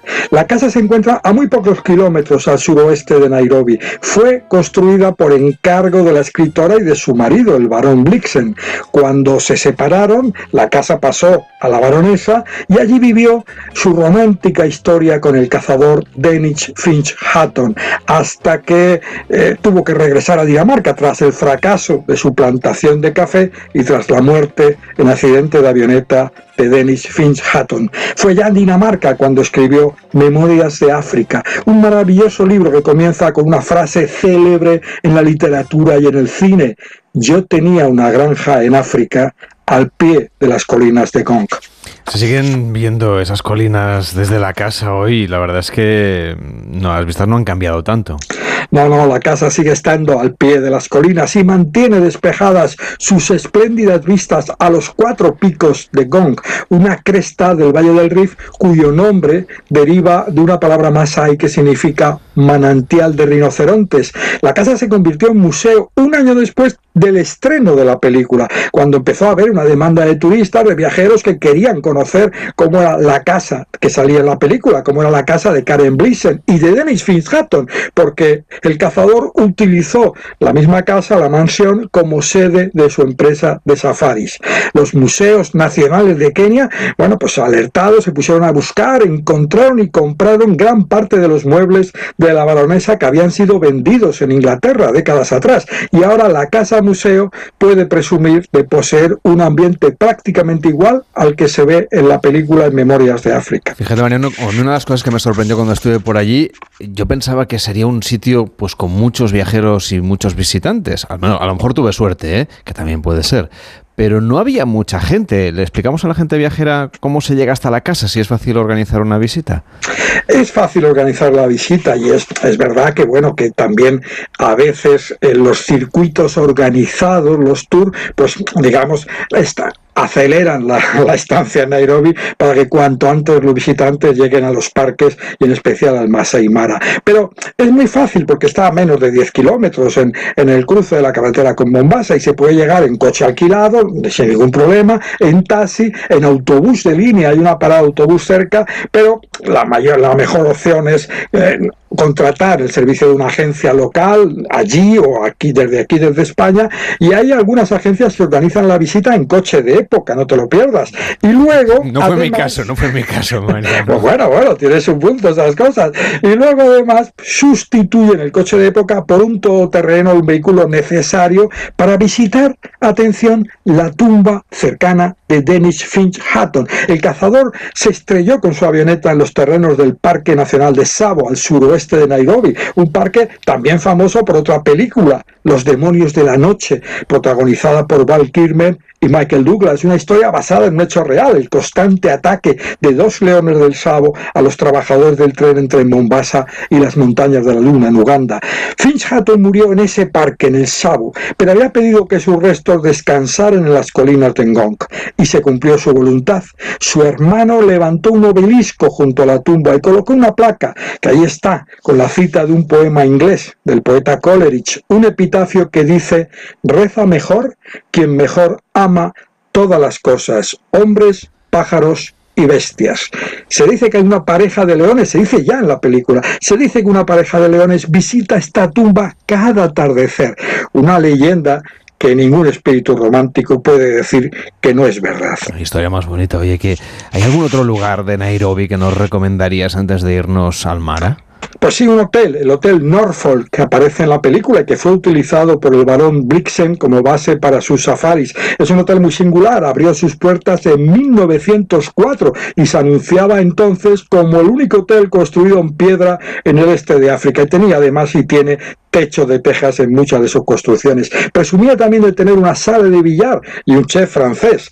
Theodore Roosevelt, el que fue presidente de los Estados Unidos, y el barón Baden-Powell, el fundador de los Scouts, se entre sus primeros clientes famosos. Es un hotel configurado con bungalows rodeados por jardines tropicales que tiene dentro de su recinto un aviario con pavos reales y en el exterior ahora tiene un campo de golf que lleva el nombre de Karen Blixen. Merece la pena ir al menos a su terraza a tomar el té o a pedir un pastel de riñones, la especialidad de la cocina. Y ahora ya sí que nos vamos al Masai Mara, ¿no?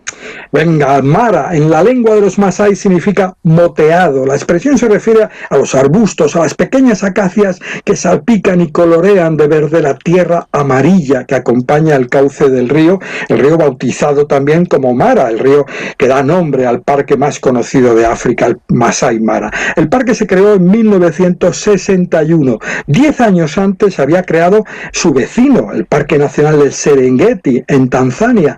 Ambos parques acogen la anual de casi dos millones y medio de herbívoros, como comentabas, a los que siguen sus depredadores, millón y medio de ñus, millón, medio millón de gacelas, 250 mil cebras, se dice pronto, hay que verlos juntos, y miles de antílopes, en particular topis y congonis que viajan cada año hacia el norte del río Mara cuando en el Serengeti sufren la sequía y permanecen en el Mara hasta que regresan las lluvias a Tanzania. Los ñus dirigen la migración, viajan pegados al río que cruzan casi a diario de orilla a orilla en pequeños grupos, un lento peregrinaje en zigzag que les mueve siempre hacia el norte y siempre junto al río. La fecha en la que se alcanza la máxima concentración de animales depende cada año del régimen de lluvias y de la intensidad de la sequía. Por lo general es la semana que viene, a primeros de agosto, cuando la gran migración alcance ya las verdes praderas, alcanzará ya las verdes praderas del sur del Masai Mara.